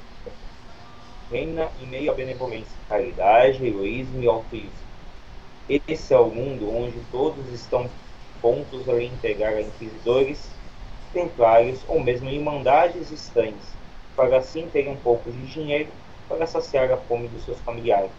Essa é uma era de trevas, uma era do caos, uma era sem muita esperança, uma era da trevas obscura. Decora bem esse nome, obscura. Bem-vindo e não morra rápido demais. Ah, e antes de mais nada, antes de eu passar as considerações, na semana teve esse lançamento da Cônica dos Abandonados pelo Carlos Pombo Pereira, teve o aventura do Tordesilhas do Mestre Pereira, uh, o Sensei, como eu falei antes, também participou da FICA no sábado, e hoje está tendo entrevista na LitoCast, e o Sensei também está participando, é, sendo entrevistado lá pelo Ganji Chuni. Agora as nossas considerações. Água abaixo. Interessante, né? A gente criar jogos e cenários em torno de seres é, mitológicos ou lendários para criar cenários de jogo e esse não fica diferente. Temos também o World of Darkness, Crônica das Trevas, temos o próprio Trevas, da, daquele que não pode ser citado o nome. É, também temos. É, eu estou esquecendo Ravenloft, que aborda essa, essa galera. É, é, é, interessante o quanto esse tipo de cenário ele tem um, um certo apreço pela comunidade RPGística. Tu tem, naturalmente tu tem, né? Pandomia, Pandomima trata isso, né, Ratruja? Lógico, o, o mal tá sempre aí, né? É mais presente do que o bem. E, cara, é, é uma temática que eu preciso falar uma coisa. Isso não existe. Isso é tudo coisa do demônio. Isso é coisa do capeta. E você precisa experimentar para criar anticorpos contra o mal. Reconhece esta referência, Lucas? Conheço, padre Quevedo. Não, digo Quevedo. Quem conhece ah, Quevedo vai, vai entender a, a, a referência também. Padre que medo. É, é, é, grande homem. Mas não existe. Lembra? Não uhum. existe. O tamanho do dedo dele dá mais do que a fala dele, cara. Do que qualquer outra coisa. Quebra o meu dedo, se for homem, vê? Tá. Cara, e também tem Foi uma... pro outro lado agora. É, muito. a gente foi de ontem. E detalhe, uma coisa que eu gostei muito do, do livro do Carlos Combo ele fez uma versão para digital, para impressão, e mandou só para mim, o Sensei e para outras duas pessoas, por enquanto. Né? A, a impressão que está lá no, no site é digital e todas as imagens têm fases que deixam com mistério. Então hum. você pega aquilo, cara, você tá lendo, tem mistérios em cima de cada leitura que você está fazendo. É um combo. Lucas, é, é um combo. Literal, cara. Literal, é tudo combo, cara. É tudo combo. Bem, vamos para o próximo, que é a inovação com o Carlos Combo Pereira, cara. Quando você quiser e puder, pode contar com, com, nossa, com sua presença aqui no Giro da Semana. Bem, vamos para o próximo, que é junção de Spelljammer e Ravenloft muito louca pelo DS, é, DMS Guild, incontado pelos meus pergaminhos. O que acontece quando uma nave do espaço astral invade a Terra das Brumas? Quatro mentes insanas não descansaram até trazerem essa resposta para vocês. Crossover que você menos sabia que existia e agora não pode viver sem. 10 de Space, o espaço sem medo. 10 domínios com temática espacial, misturando as aventuras de Spelljammer com Orochi Ravenloft. O clássico pesadelo litige de Bruce... É, ah, não vou conseguir falar isso. Agora na Lua, para a lua vermelha da loucura de Jankara. Explore os segredos sombrios do portal para o vazio. Investigue o misterioso pedido de ajuda da nave morta de Kinaras. Sobreviva as gargalhadas enlouquecedoras do asteroide de Sterling. Ou ao planeta infestado por plantas de Toarsant. É, vivencie as circunstâncias temporais de Clor onde domínios moribundos seguem uma espiral rumo à destruição. Enfrente a ameaça vampírica que prospera sobre o frágil sol de Veren.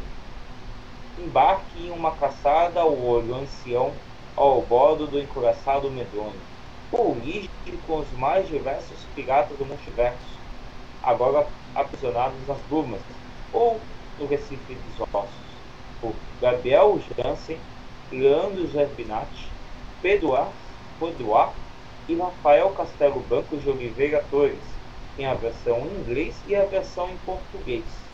Agora as nossas considerações. Ah, mas antes de eu passar por Raga, só um pequeno comentário. Cara, eu peguei as imagens de navio voador, eu não pensei em D&D, eu pensei em Tordesilhas. Só venho isso na minha cabeça toda hora, sem parar. Sensei, corre, que vai vir em navio voador aí pra Tordesilhas. Vai, Raga abaixo. Interessante nessa né, combinação de terror com espaço. Isso me faz lembrar do jogo Abismo Infinito do, do John Bogea, que é um terror, terror psicológico. É, mas aqui no, no Dread Space ele tenta trazer criaturas é, é, fantasmagóricas, aterrorizantes, para uma, um cenário fictício, ficção é, científica e é, fantástica. É, é, são muito interessantes, as imagens são maravilhosas. O que, que tu acha, Ratoruja? Alto lá, marujos. Vejam, temos uma estrela nova à nossa esquerda. Cara, é... a gente falou de Ravenloft no último tópico, né? A gente mencionou. Tá falando do jogo de. E parece coisa de conto de marujo, sabe? Aquele marujo bêbado que tá sozinho no porto. Ele tá bêbado e começa a contar histórias assim, mano. Vocês não ouviram a última. O nosso barco foi tragado por uma onda e quando a gente viu, a gente estava do lado de um castelo. Um castelo em ruínas, de um monstro com um monte de tentáculos devorando as pedras do castelo. Ele viu o nosso barco. Cara, dá para fazer umas viagens bem malucas nessa ideia. E é só ver pra crer, mano. Porque eu tô vendo as ilustrações aqui que o Lucas colocou na live em, pra passar e, cara, é, é muita doideira. Eu gosto de Lovecraft, dessa é, essa temática de horror espacial, horror psicológico, é, horror psicopato. Eu gosto de patos. E, cara, é só. É, é maluquice. A ideia é ser aleatório. E você, Lucas, o que, que você acha disso? Cara, o Lucas também adora patos. É, eu adoro. Assim, eu, eu, eu, já falei várias vezes que eu não curto aqui DD, mas Ravenloft eu gosto, né? E o Spelljammer, sempre um que eu, eu tive vontade de conhecer, principalmente pelo aquele povo hipopótamo que aparece, que é o mais criticado, mas é o mais interessante que tem do D&D, né? E como a gente está falando de Ravenloft, vamos para Guias de Van Richten para Ravenloft. Chega ao Brasil pela Wizards. Novidade, abre temporada de Halloween do clássico RPG que apresenta diversos elementos do gênero horror, novas formas de jogar, histórias e desafios. Wizard of the Coast acaba de lançar no Brasil uma edição horripilante à linha de produtos Dungeons e Dragons, o Guia de Van Richten para Ravenloft, um livro em que o caçador de monstros Rudolf Van Richten conduz mestres e jogadores pela vasta terras de Ravenloft, dominada pelos seus Dark Lodges e povoadas por seus zumbis, vampiros e outras criaturas assustadoras. Totalmente em português, a aguardada novidade já está disponível para os jogadores do clássico RPG de mesa nas lojas parceiras que podem ser encontradas pela Wizards Story Locator. O livro inédito no Brasil oferece temática inspirada diversos gêneros na literatura e cinema de terror.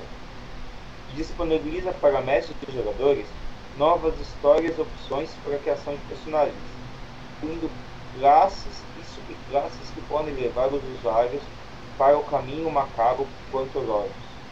Com uma aventura original e inédita, o guia contém também um bestiário completo com novos monstros temáticos e cenários únicos, os Domains of Dead. Cada ambientação tem seu próprio Dark Lodge e estética característica, com diferentes ameaças, monstros horrores e, claro, oportunidades para aventuras.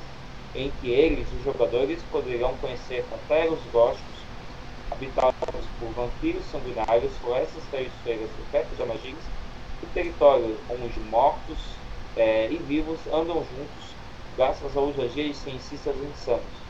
Toda essa parte que eu, eu citei, eu peguei do Estação Nerd, que foi uma ótima fonte que eu achei para poder falar sobre tudo isso.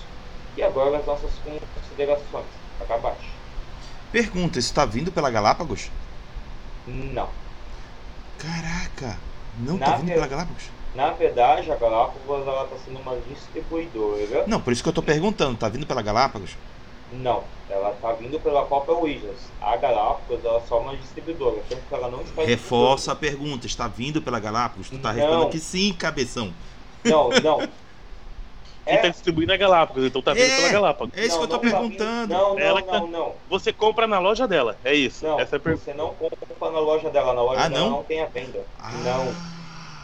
Não tem, não tem a venda na loja da, da Galápagos, pessoal. Então tem a venda nas lojas que estão na Wizards. É, é, Então não tem em português. Tem em português, é totalmente português. Lembrem-se que quando a, a Wizards se desvinculou da Galápagos, uhum. ela fez uma, uma Galápagos, ela fez uma sede aqui e em várias partes de, de outros locais tanto faz tanto a D&D e tanto o Magic. Uhum. O Magic também está sendo lançado pela Wizards e também tem até algumas outras criaturas. A gente falou aqui da da Dragão hoje em dia, né? Sim. São da, da Hasbro. Eu acho, cogito eu, pode ser que até alguns RPGs da Hasbro possam aparecer pela Wizards. Não sei, gente. Isso é uma suposição minha. Caramba, Mas... que corte que deram, viu? O que acontece da Galápagos é que assim, a Galápagos, ela pegou as lojas que ela tem associada, por isso que eu falo da. Uhum. Ela pegou as lojas que associada, passou para a Wizards, e a Wizards está passando pelas mesmas lojas da Galápagos. Uhum. Entendeu? Tu não vai achar no site, mas uma mesma loja, um exemplo, Caverna do Dragão. Caverna do Dragão da Cruz de Santos, ela vende material de D&D da, da Wizards. E também vende Magic. E também vende jogos da Galápagos. Uhum. Então mes as mesmas lojas que vendem material da Galápagos vendem também material da Wizards, mas são produtos desvinculados. Entenderam agora? Sim, agora ficou claro. Obrigado, Lucas. Pode seguir, Ratoruja. Então você está me dizendo que a Wizard agora vai entrar no nosso mercado. A Wizard vai vender coisa aqui é dela. Esse já é o quarto material dela que eu já divulgo. Caramba, a gente tem mais coisa da Wizard aqui do que da Nintendo, né? Pra vocês verem como é que. como é que tá o negócio. Ah, consegui fazer um de vocês rirem. E ganhei, já ganhei. Então, agora os dois, né? Então, cara, eu não sou nem um pouco fã de DD. Eu realmente. É um sistema que eu não gosto. Eu jogo o Dominus e Dragons, pra você ter uma ideia, ao invés do Dungeons e Dragons. Mas uma coisa bateu na minha cabeça quando o Lucas falou é, Dungeons e Dados que aí me lembra da cultura do Lovecraft, né? O Dagon. E, seria um nome bacana, né? Dungeon Dagon, Dungeon of Dagon. Seria maneiro. E o Ravenloft, ele tem essa temática de. Eu sempre penso em vampiro quando eu vejo Ravenloft. Só que Ravenloft são vários planos. E você tem o plano do cientista maluco, o plano do vampiro, o plano do, da criatura cutulesca. E no meu, no meu canal do YouTube eu fiz um jogo do Domus Dragon Ravenloft, com a temática da Ravenloft, feito pelo Jefferson Pimentel da Centrum Games, né? E, cara, interessante saber que o Wizard of the Coast tá finalmente olhando aqui pra América do Sul, né? Tá vendo que a gente existe. Ih, tô em live. Tá vendo que a gente existe e ah, tá voltando aqui pro nosso mercado. O que, que você acha, Lucas? Você vai comprar ou você só tá divulgando mesmo? Porque o preço certeza não tá adaptado pro nosso bolso, né? Eu só tô divulgando mesmo, cara. Eu não, sou, sou fã de D&D.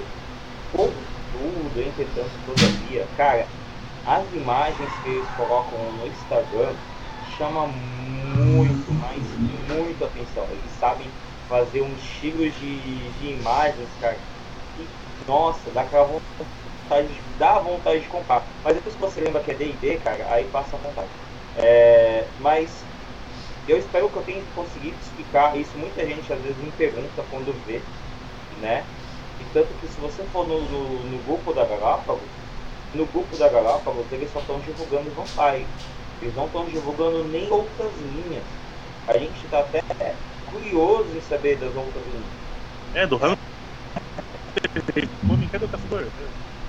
Não, mas depois outras outras linhas, tipo Tales from the Loop, as que elas tinham associada à, à editora da Saga, sabe? E, cara, não foi falado mais nada. Um silêncio, só falando de Vampire. Como estamos falando de Vampire, eu vou puxar já a sardinha para novidades de Vampiro a Máscara pela Galápagos Jogos. Quem gosta de jogar RPG sabe quantas fichas de personagem são um acessório essencial desculpa, na hora de construir a sua persona no jogo. Com um design imersivo, essas fichas de personagem servirão para dar um gosto de sangue a mais nas sessões de vampiro. Esse gosto de sangue tem, tem uma anedota aqui, cara, porque as fichas são todas manchadas de sangue. Nas sessões de vampiro a máscara, são 20 fichas, 20 versos, em três versões diferentes, com detalhes que diferenciam cada uma além de serem peças em papel especial de rótulos de vinho. Coloque seus atributos, habilidades e tenha espaço para suas disciplinas. Também mantenha atualizada a sua potência de sangue, vantagens e defeitos. E para melhorar, conte com uma pasta para manter suas fichas organizadas. E também tem Defesas do Inverno, livro 1. Mergulho no universo de Vampiro a Máscara com sua primeira história em quadrinhos ambientada nesse RPG publicado aqui no Brasil. Essa HQ faz parte de uma coletânea de seis histórias, originalmente publicada nos Estados Unidos. Essa tiragem traz exclusivamente seis postais junto com o volume, que se referem às capas das edições estadunidenses. Os postais têm unidades limitadas e não serão vendidos novamente. Então corra para colecionar o texto. Quando o Sesc veio, uma executora da elite vampiro das cidades gêmeas assume a conspiração, assume a guarda de um misterioso novo vampiro, ela é pagada por uma deliciosa conspiração. Enquanto isso, nos arredores da cidade, um grupo de vampiros paias investigam uma terrível matança. Conforme as não vidas se entrelaçam e traições são descobertas. Cecília será capaz de escapar e salvar o que resta da sua família ou ela será mais um peão sacrificado para manter um antigo segredo de que vampiros existem entre aqueles que vivem. Direto do universo sucesso mundial do RPG Vampiro a Máscara, essa estreia uma é, é, história em quadrinhos aclamada política com um gigante trágico sobre a besta que é além de cada um de nós.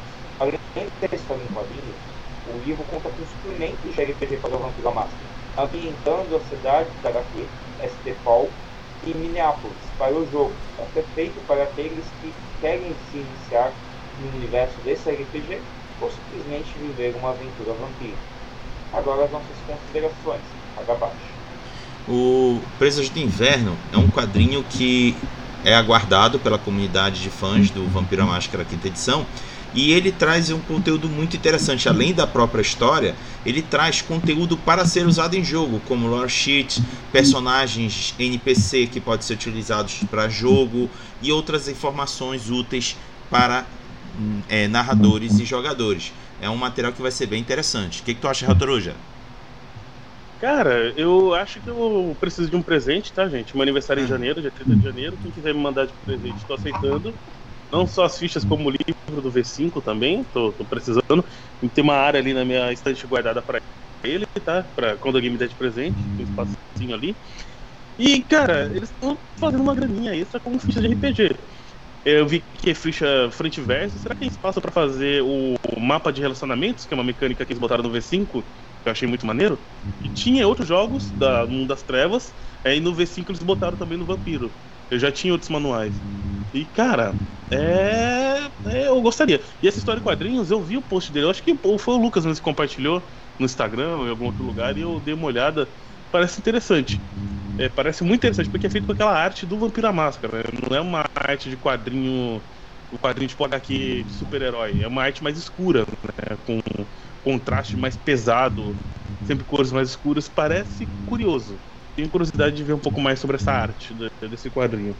E você, Lucas, você entende muito de arte? Cara, eu entendo, mas eu vou falar uma coisa aqui que eu entendo a, a, do pessoal antecipado, mas não sei se vocês estão sabendo. Infelizmente, uh, foi revelado esses dias pela própria Alexa, né? Ela, ela saiu do, do emprego da, da, que ela trabalhava na, na comunidade vampírica e ela deu o seu parecer. E por causa do. Quem quiser estar tá interessado, vai lá na rede RPG, vai estar tá lá o que, que aconteceu com ela, tudo. Isso desanimou muito, principalmente na parte do Vampire. Entendeu? Então eu não sei, eu curto, amo de paixão o Malcaviano, gosto de Malcaviano. Hoje mesmo, quando hoje mesmo, ontem mesmo, quando eu estava passando com, com, um rapaz, eu estava me colocando com o Malcaviano mas eu fiquei muito triste com tudo que aconteceu com ela e a comunidade do Brasil em conjunto, entendeu? Porque isso afeta toda a comunidade do Brasil. Então, eu fiquei muito triste com esse bagulho do vampiro. Já que eles não olham para nós, né? Eles deixaram isso, tá lá nessa parte da entrevista. Então eu sei lá como, como que vai ser minhas ações com o vampiro daqui para frente. É, bem, Vamos para. Estamos falando de vampiro, vamos falar de coisa boa, vamos falar de coisa animada. Vamos falar do lançamento do livro-jogo de Vampiro do Tarcísio Lucas. Um livro-jogo onde você é a caça. Enfraquecido e despreparado. Deixa eu ver uma coisa. Raga, não pulei. Ah, não, não pulei pauta, não, né? Não. não. Ah, tá. é, e despreparado, você deve encontrar abrigo antes que os humanos encontrem você e os outros. E não há só isso. Há um traidor entre vocês. Quem você irá confiar? Os Caçadores de Newcastle é um livro-jogo sombrio e rápido. Sua sobrevivência depende de boas escolhas, estratégia e sorte nos dados.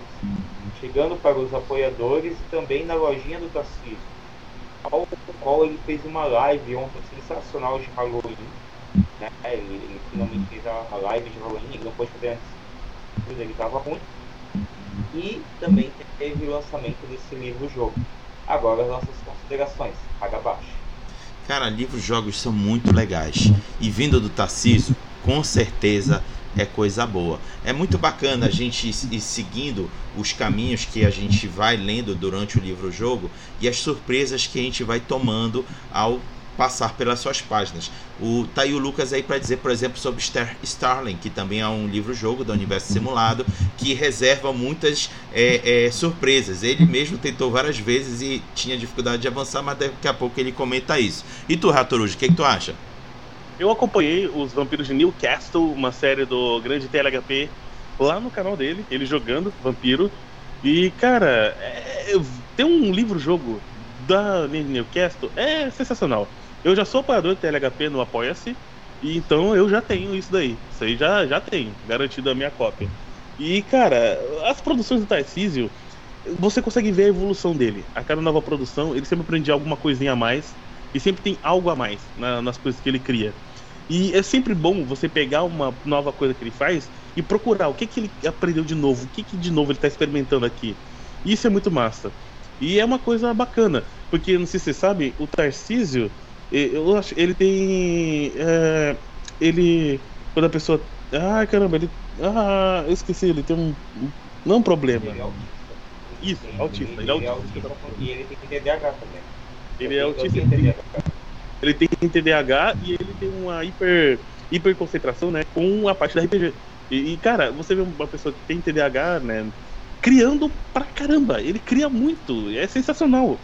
É, é invejável. Tipo, a pessoa que tem várias dificuldades consegue criar muito mais do que, é, tipo, o George Martin faz pra escrever um, um livro dele leva 10 anos, né? O, o TLHP em 10 anos já escreveu, pô, muita coisa.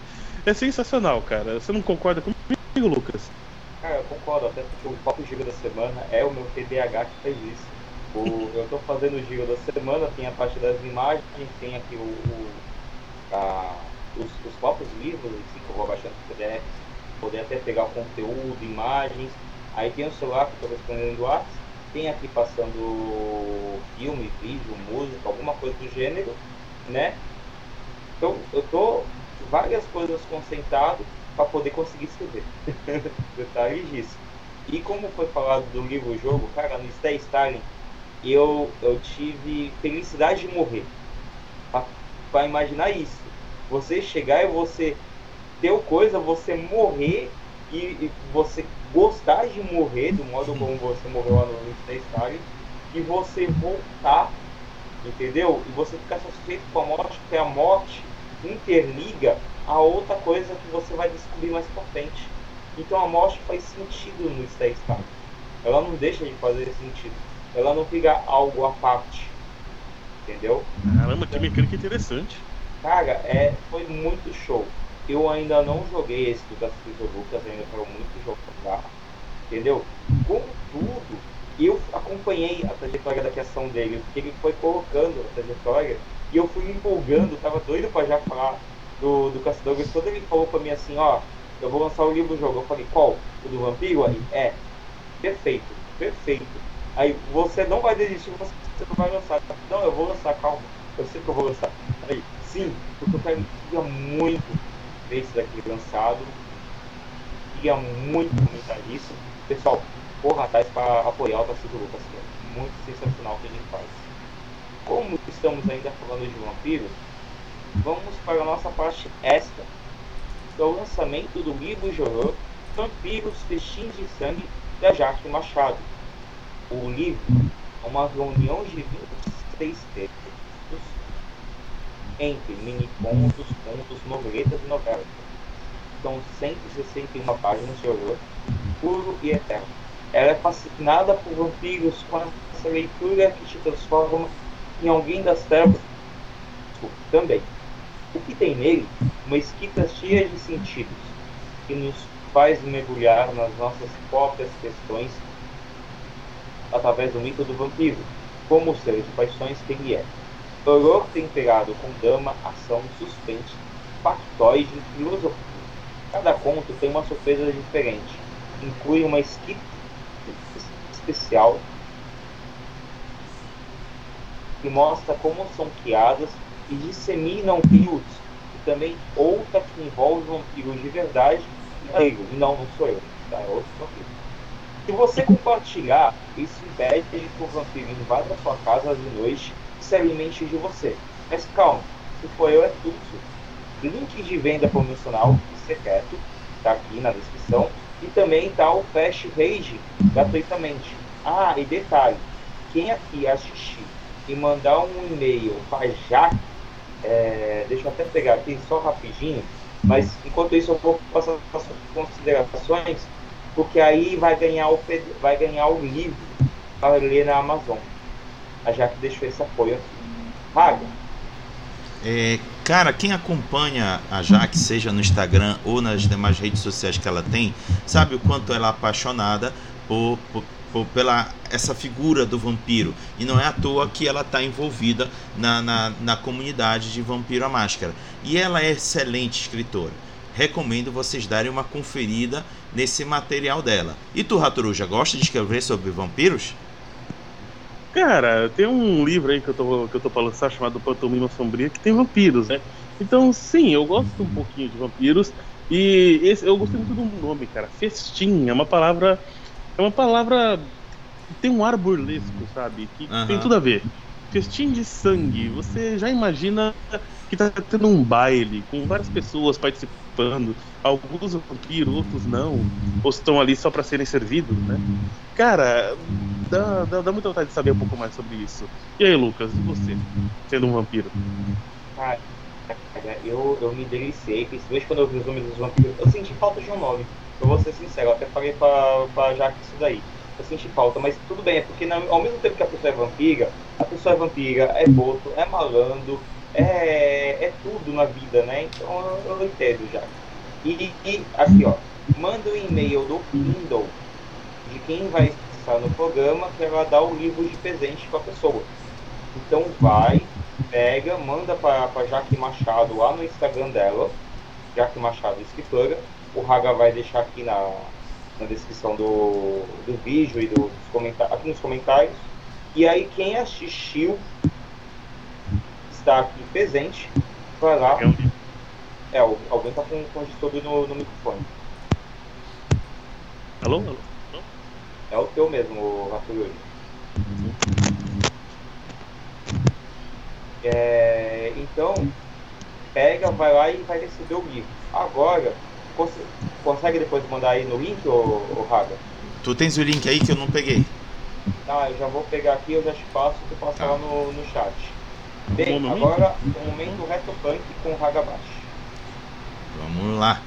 Galera, o, a Retropunk de hoje é Retropunk abre chamada para ilustradores. A editora abriu essa semana, deixa eu só abrir aqui o videozinho que eu já estava esquecendo. Pronto. É, a editora abriu essa semana uma chamada para ilustradores se cadastrarem para eventuais trabalhos relacionados com seus jogos de RPG. Temos recebido contato de vários ilustradores. Então, para facilitar a vida de quem quer fazer ilustrações para a Retropunk, criamos um drive onde você se cadastra e, quando precisarmos de ilustradores para nossos trabalhos, entramos em contato. Fecha aspas. Olha que oportunidade bacana para a galera que trabalha com ilustrações poder ampliar suas possibilidades de trabalho, agora incluindo o RPG. Sendo assim, estamos ajudando a estender esse chamado da Retropunk para que alcance mais ilustradores. E aproveito para recomendar a vocês darem um pulo na loja virtual da Retropunk e utilizar o nosso cupom de desconto nas compras da loja. Lá vocês poderão usufruir do desconto de 10% no valor da compra, bastando digitar Hagabashi 10. Esse cupom é fruto da parceria que este canal tem com a editora, portanto, corram e garantam os seus livros e jogos. E se o cupom do Hagabashi 10 não servir, vocês poderão utilizar o Dois Perdidos no Tempo, que é parceiro nosso, e aí vocês digitam Perdidos 10, que o mesmo desconto de 10% será validado para vocês. É, Lucas, seus comentários. Cara, é muito bom essa iniciativa com ilustradores. A gente fez uma época atrás um grupo. É que infelizmente não deu tão certo porque a gente não conseguiu divulgar com tanta com tanto fervor, eu e a Ingrid. Mas é muito bom ver essa iniciativa com ilustradores. A gente tem muito ilustrador bacana. A gente inclusive comenta alguns aqui. Tem o Felipe Faria, que a gente comentou hoje, tem o Horus, que a gente volta e meia comenta, tem o Dave, tem a própria Ingrid, e que precisam é, ter seus trabalhos demonstrados, né? Então a gente ter essa oportunidade aqui é muito sensacional. Então pessoal, dá uma ida lá na, no, na da Retropunk, se inscreva e tenha sucesso nessa empreitada. A Coruja? Olha só, é, é uma oportunidade de ouro de você conseguir não só um trabalho, mas um- uma vitrine para o mundo, né? A Retropunk está aí com grandes nomes e mostrando a arte de forma geral. Então, você é um artista, você consegue desenhar uma coisa que eu não consigo, você consegue produzir esse material, cara, participar disso é uma oportunidade de você botar o seu nome no mundo, né? Através da vitrine que é a Retropunk. Então não vejo motivos para não participar. Tô, tô errado? Tá É, ah, certíssimo. só uma, só uma pequena coisa. Inclusive o Saulo também está aqui na, no, nosso, no nosso chat. Ele também é um ótimo desenhista. Ele, enquanto Ótimo. a gente conversa, ele desenha. Então, pra ser ótimo, o Saulo tem que piorar muito, tá? O, o Saulo é sensacional. Eu tô dizendo isso que, ó, pequeno spoiler aqui, meu próximo RPG vai ter uma arte do Saulo. Boa. Então, Exclusividade aqui no Rodrigo Hagabashi, canal do YouTube. Ah, show de bola. Então vamos agora para as atualizações de campanhas de financiamento coletivo que estão rolando aqui no Brasil, que o Pantomima já está passando a fazer parte. Então vamos aos comentários. Atualmente Apoio. estamos, estamos com 13 campanhas de financiamento em andamento.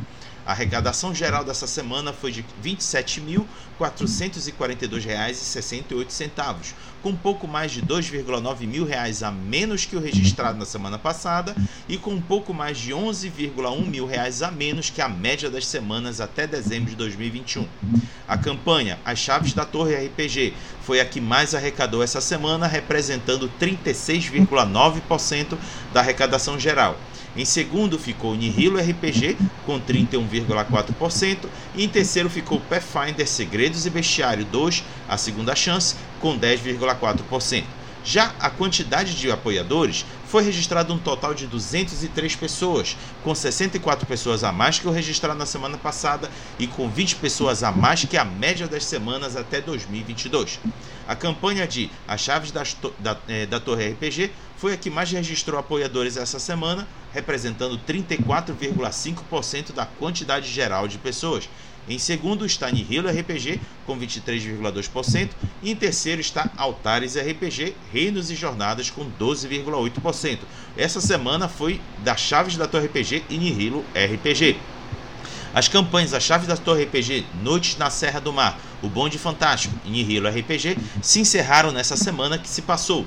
Todas bateram as suas metas base e, portanto, foram consideradas bem-sucedidas. Deixamos aqui os nossos parabéns a Chaves da Torre, Miguel Beholder e Lucas Gandra, Jorge dos Santos Valpassos e Ex Ignorantia. As campanhas Altares RPG Reinos e Jornadas, Pathfinder Segredos de Bestiário 2, Erigor RPG Late Pledge e Mares do, do Sertão RPG estarão se encerrando ao longo da semana que vem. Altares RPG Reinos e Jornadas já conseguiu arrecadar 450% da sua meta, portanto ela já é considerada uma campanha bem sucedida. Pathfinder Segredos e Bestiários 2 é uma campanha flexível com valor de meta baixo, portanto todo valor que for ofertado como apoio ajudará a remunerar os custos do projeto.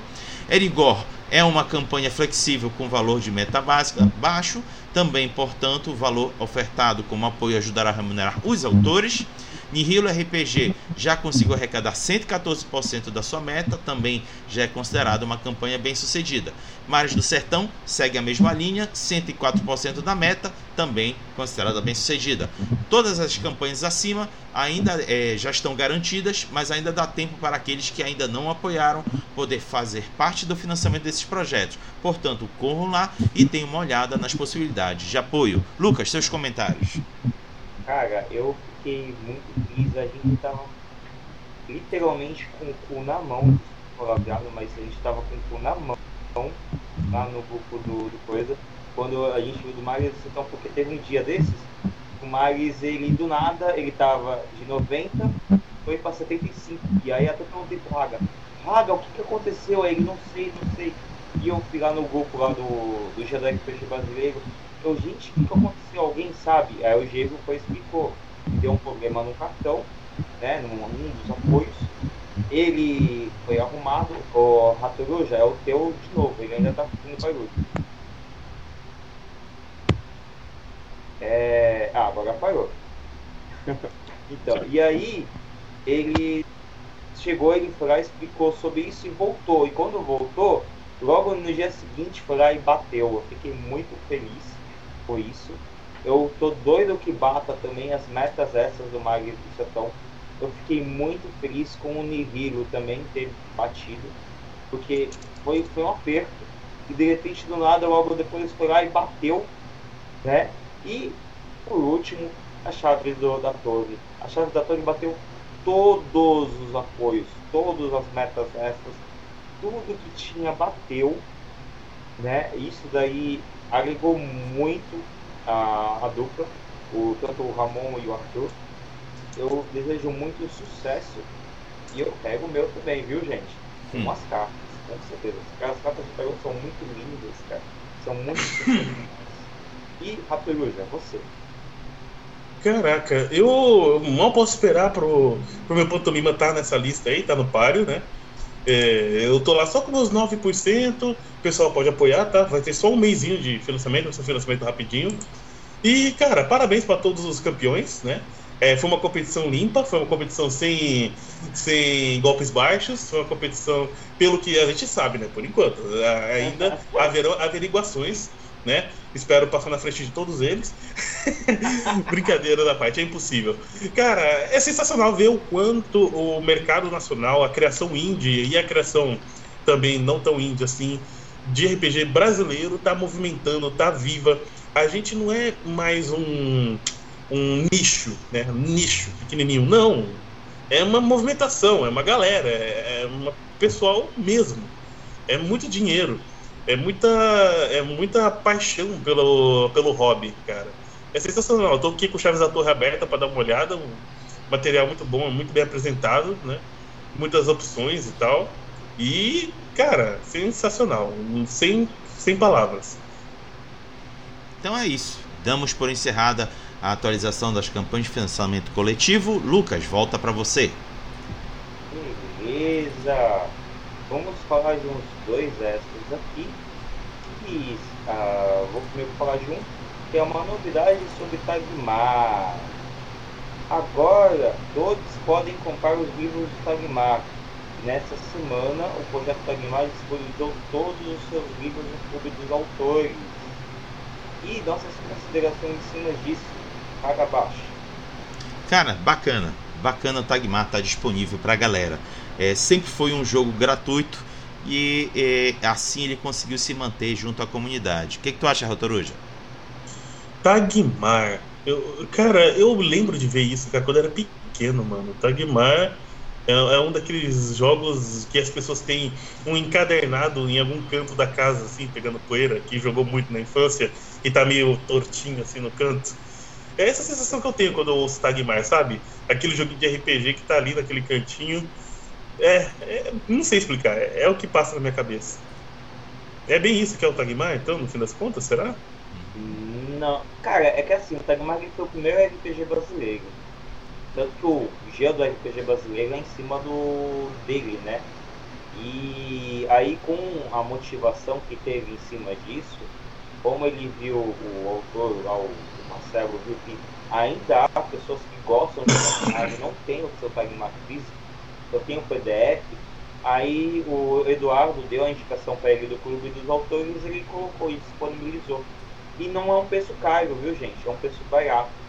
Então quem quiser de repente conhecer, até saber como que é esse primeiro RPG brasileiro que teve, fica aí a dica para a galera. E revelação da data do pensamento coletivo de Old Dragon 2 da Burô uhum. Brasil no cartaz o dragão velho mais querido do RPG nacional já tem data para acordar. Exatamente como a imagem mostra, nesse dia falágio cabalístico, dia 11 de 11 de 2022, detalhe que é aniversário do meu filho, começa o financiamento coletivo da segunda edição do RPG Old Dragon no Catarse, com muitos livros, materiais extras, kits de dados personalizados, recompensas diversas, suplementos, cenários, aventuras, enfim, tudo que o dragão velho precisa para voltar em grande estilo, com aquele FC gostoso, acessível, recheado e bem informado que a Burô é mestre em fazer.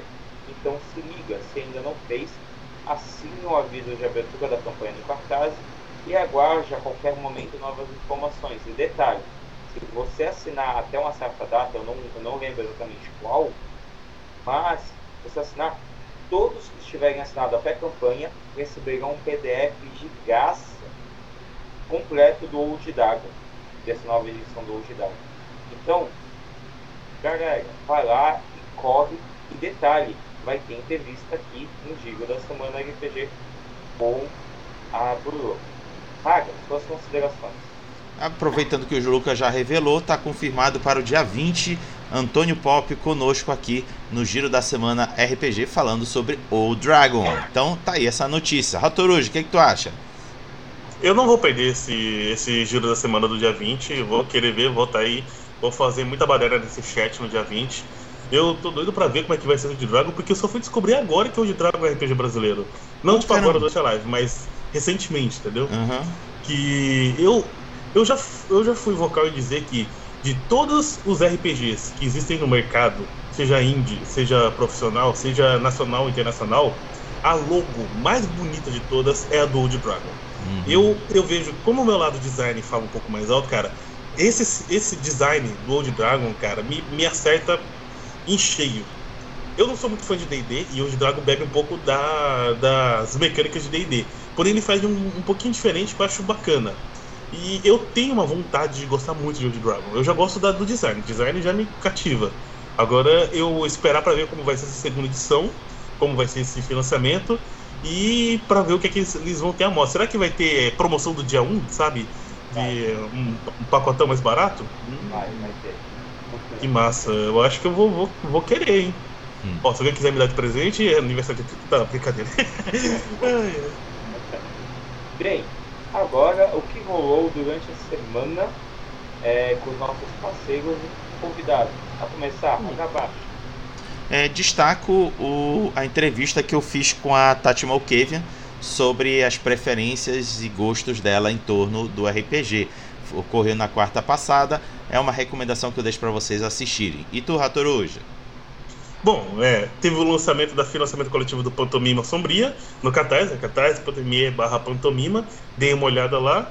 Teve também um vídeo com um gameplay do Pantomima. Eu vou mostrar mais outro nessa semana que vem, eu tenho que gravar ele para mostrar como é que foi a continuação da aventura de Ricardo Blumont, que é uma referência a Castlevania com o Ricardo Belmont, né?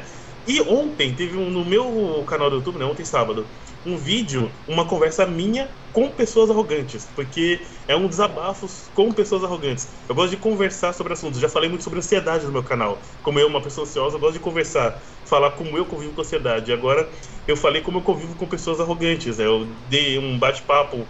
Um... É basicamente como se você que está assistindo fosse uma pessoa arrogante e eu estou me desabafando com você. Essa foi a ideia do vídeo que eu gravei ontem que ficou muito bacana. E você, Lucas, o que, é que você andou aprontando essa semana? Cara, essa semana comigo, por enquanto, não teve nada. Eu, eu ia no Fire Games, mas não, não deu pra eu ir. Né? Eu só tive a minha giga, que foi giga de esquerda lá na, no terreiro, da casa de mãe Manjá. Também tem todo dia a divulgação da bodeguia, né, do serviço da bodega. Mas com os nossos parceiros teve que foi com os Perdidos do Tempo, Star Wars, História dos Jedi. Comentamos a temporada. Eu ainda não assisti, eu tinha esquecido, vou, vou voltar para assistir. É, resenhas, cultos inomináveis, como criar personagens, Agains e Dark Master, vocações, graças, Castelo Falkstein, os dragões do cenário, HQ, Eu Cenário e o boxing do Um Anel.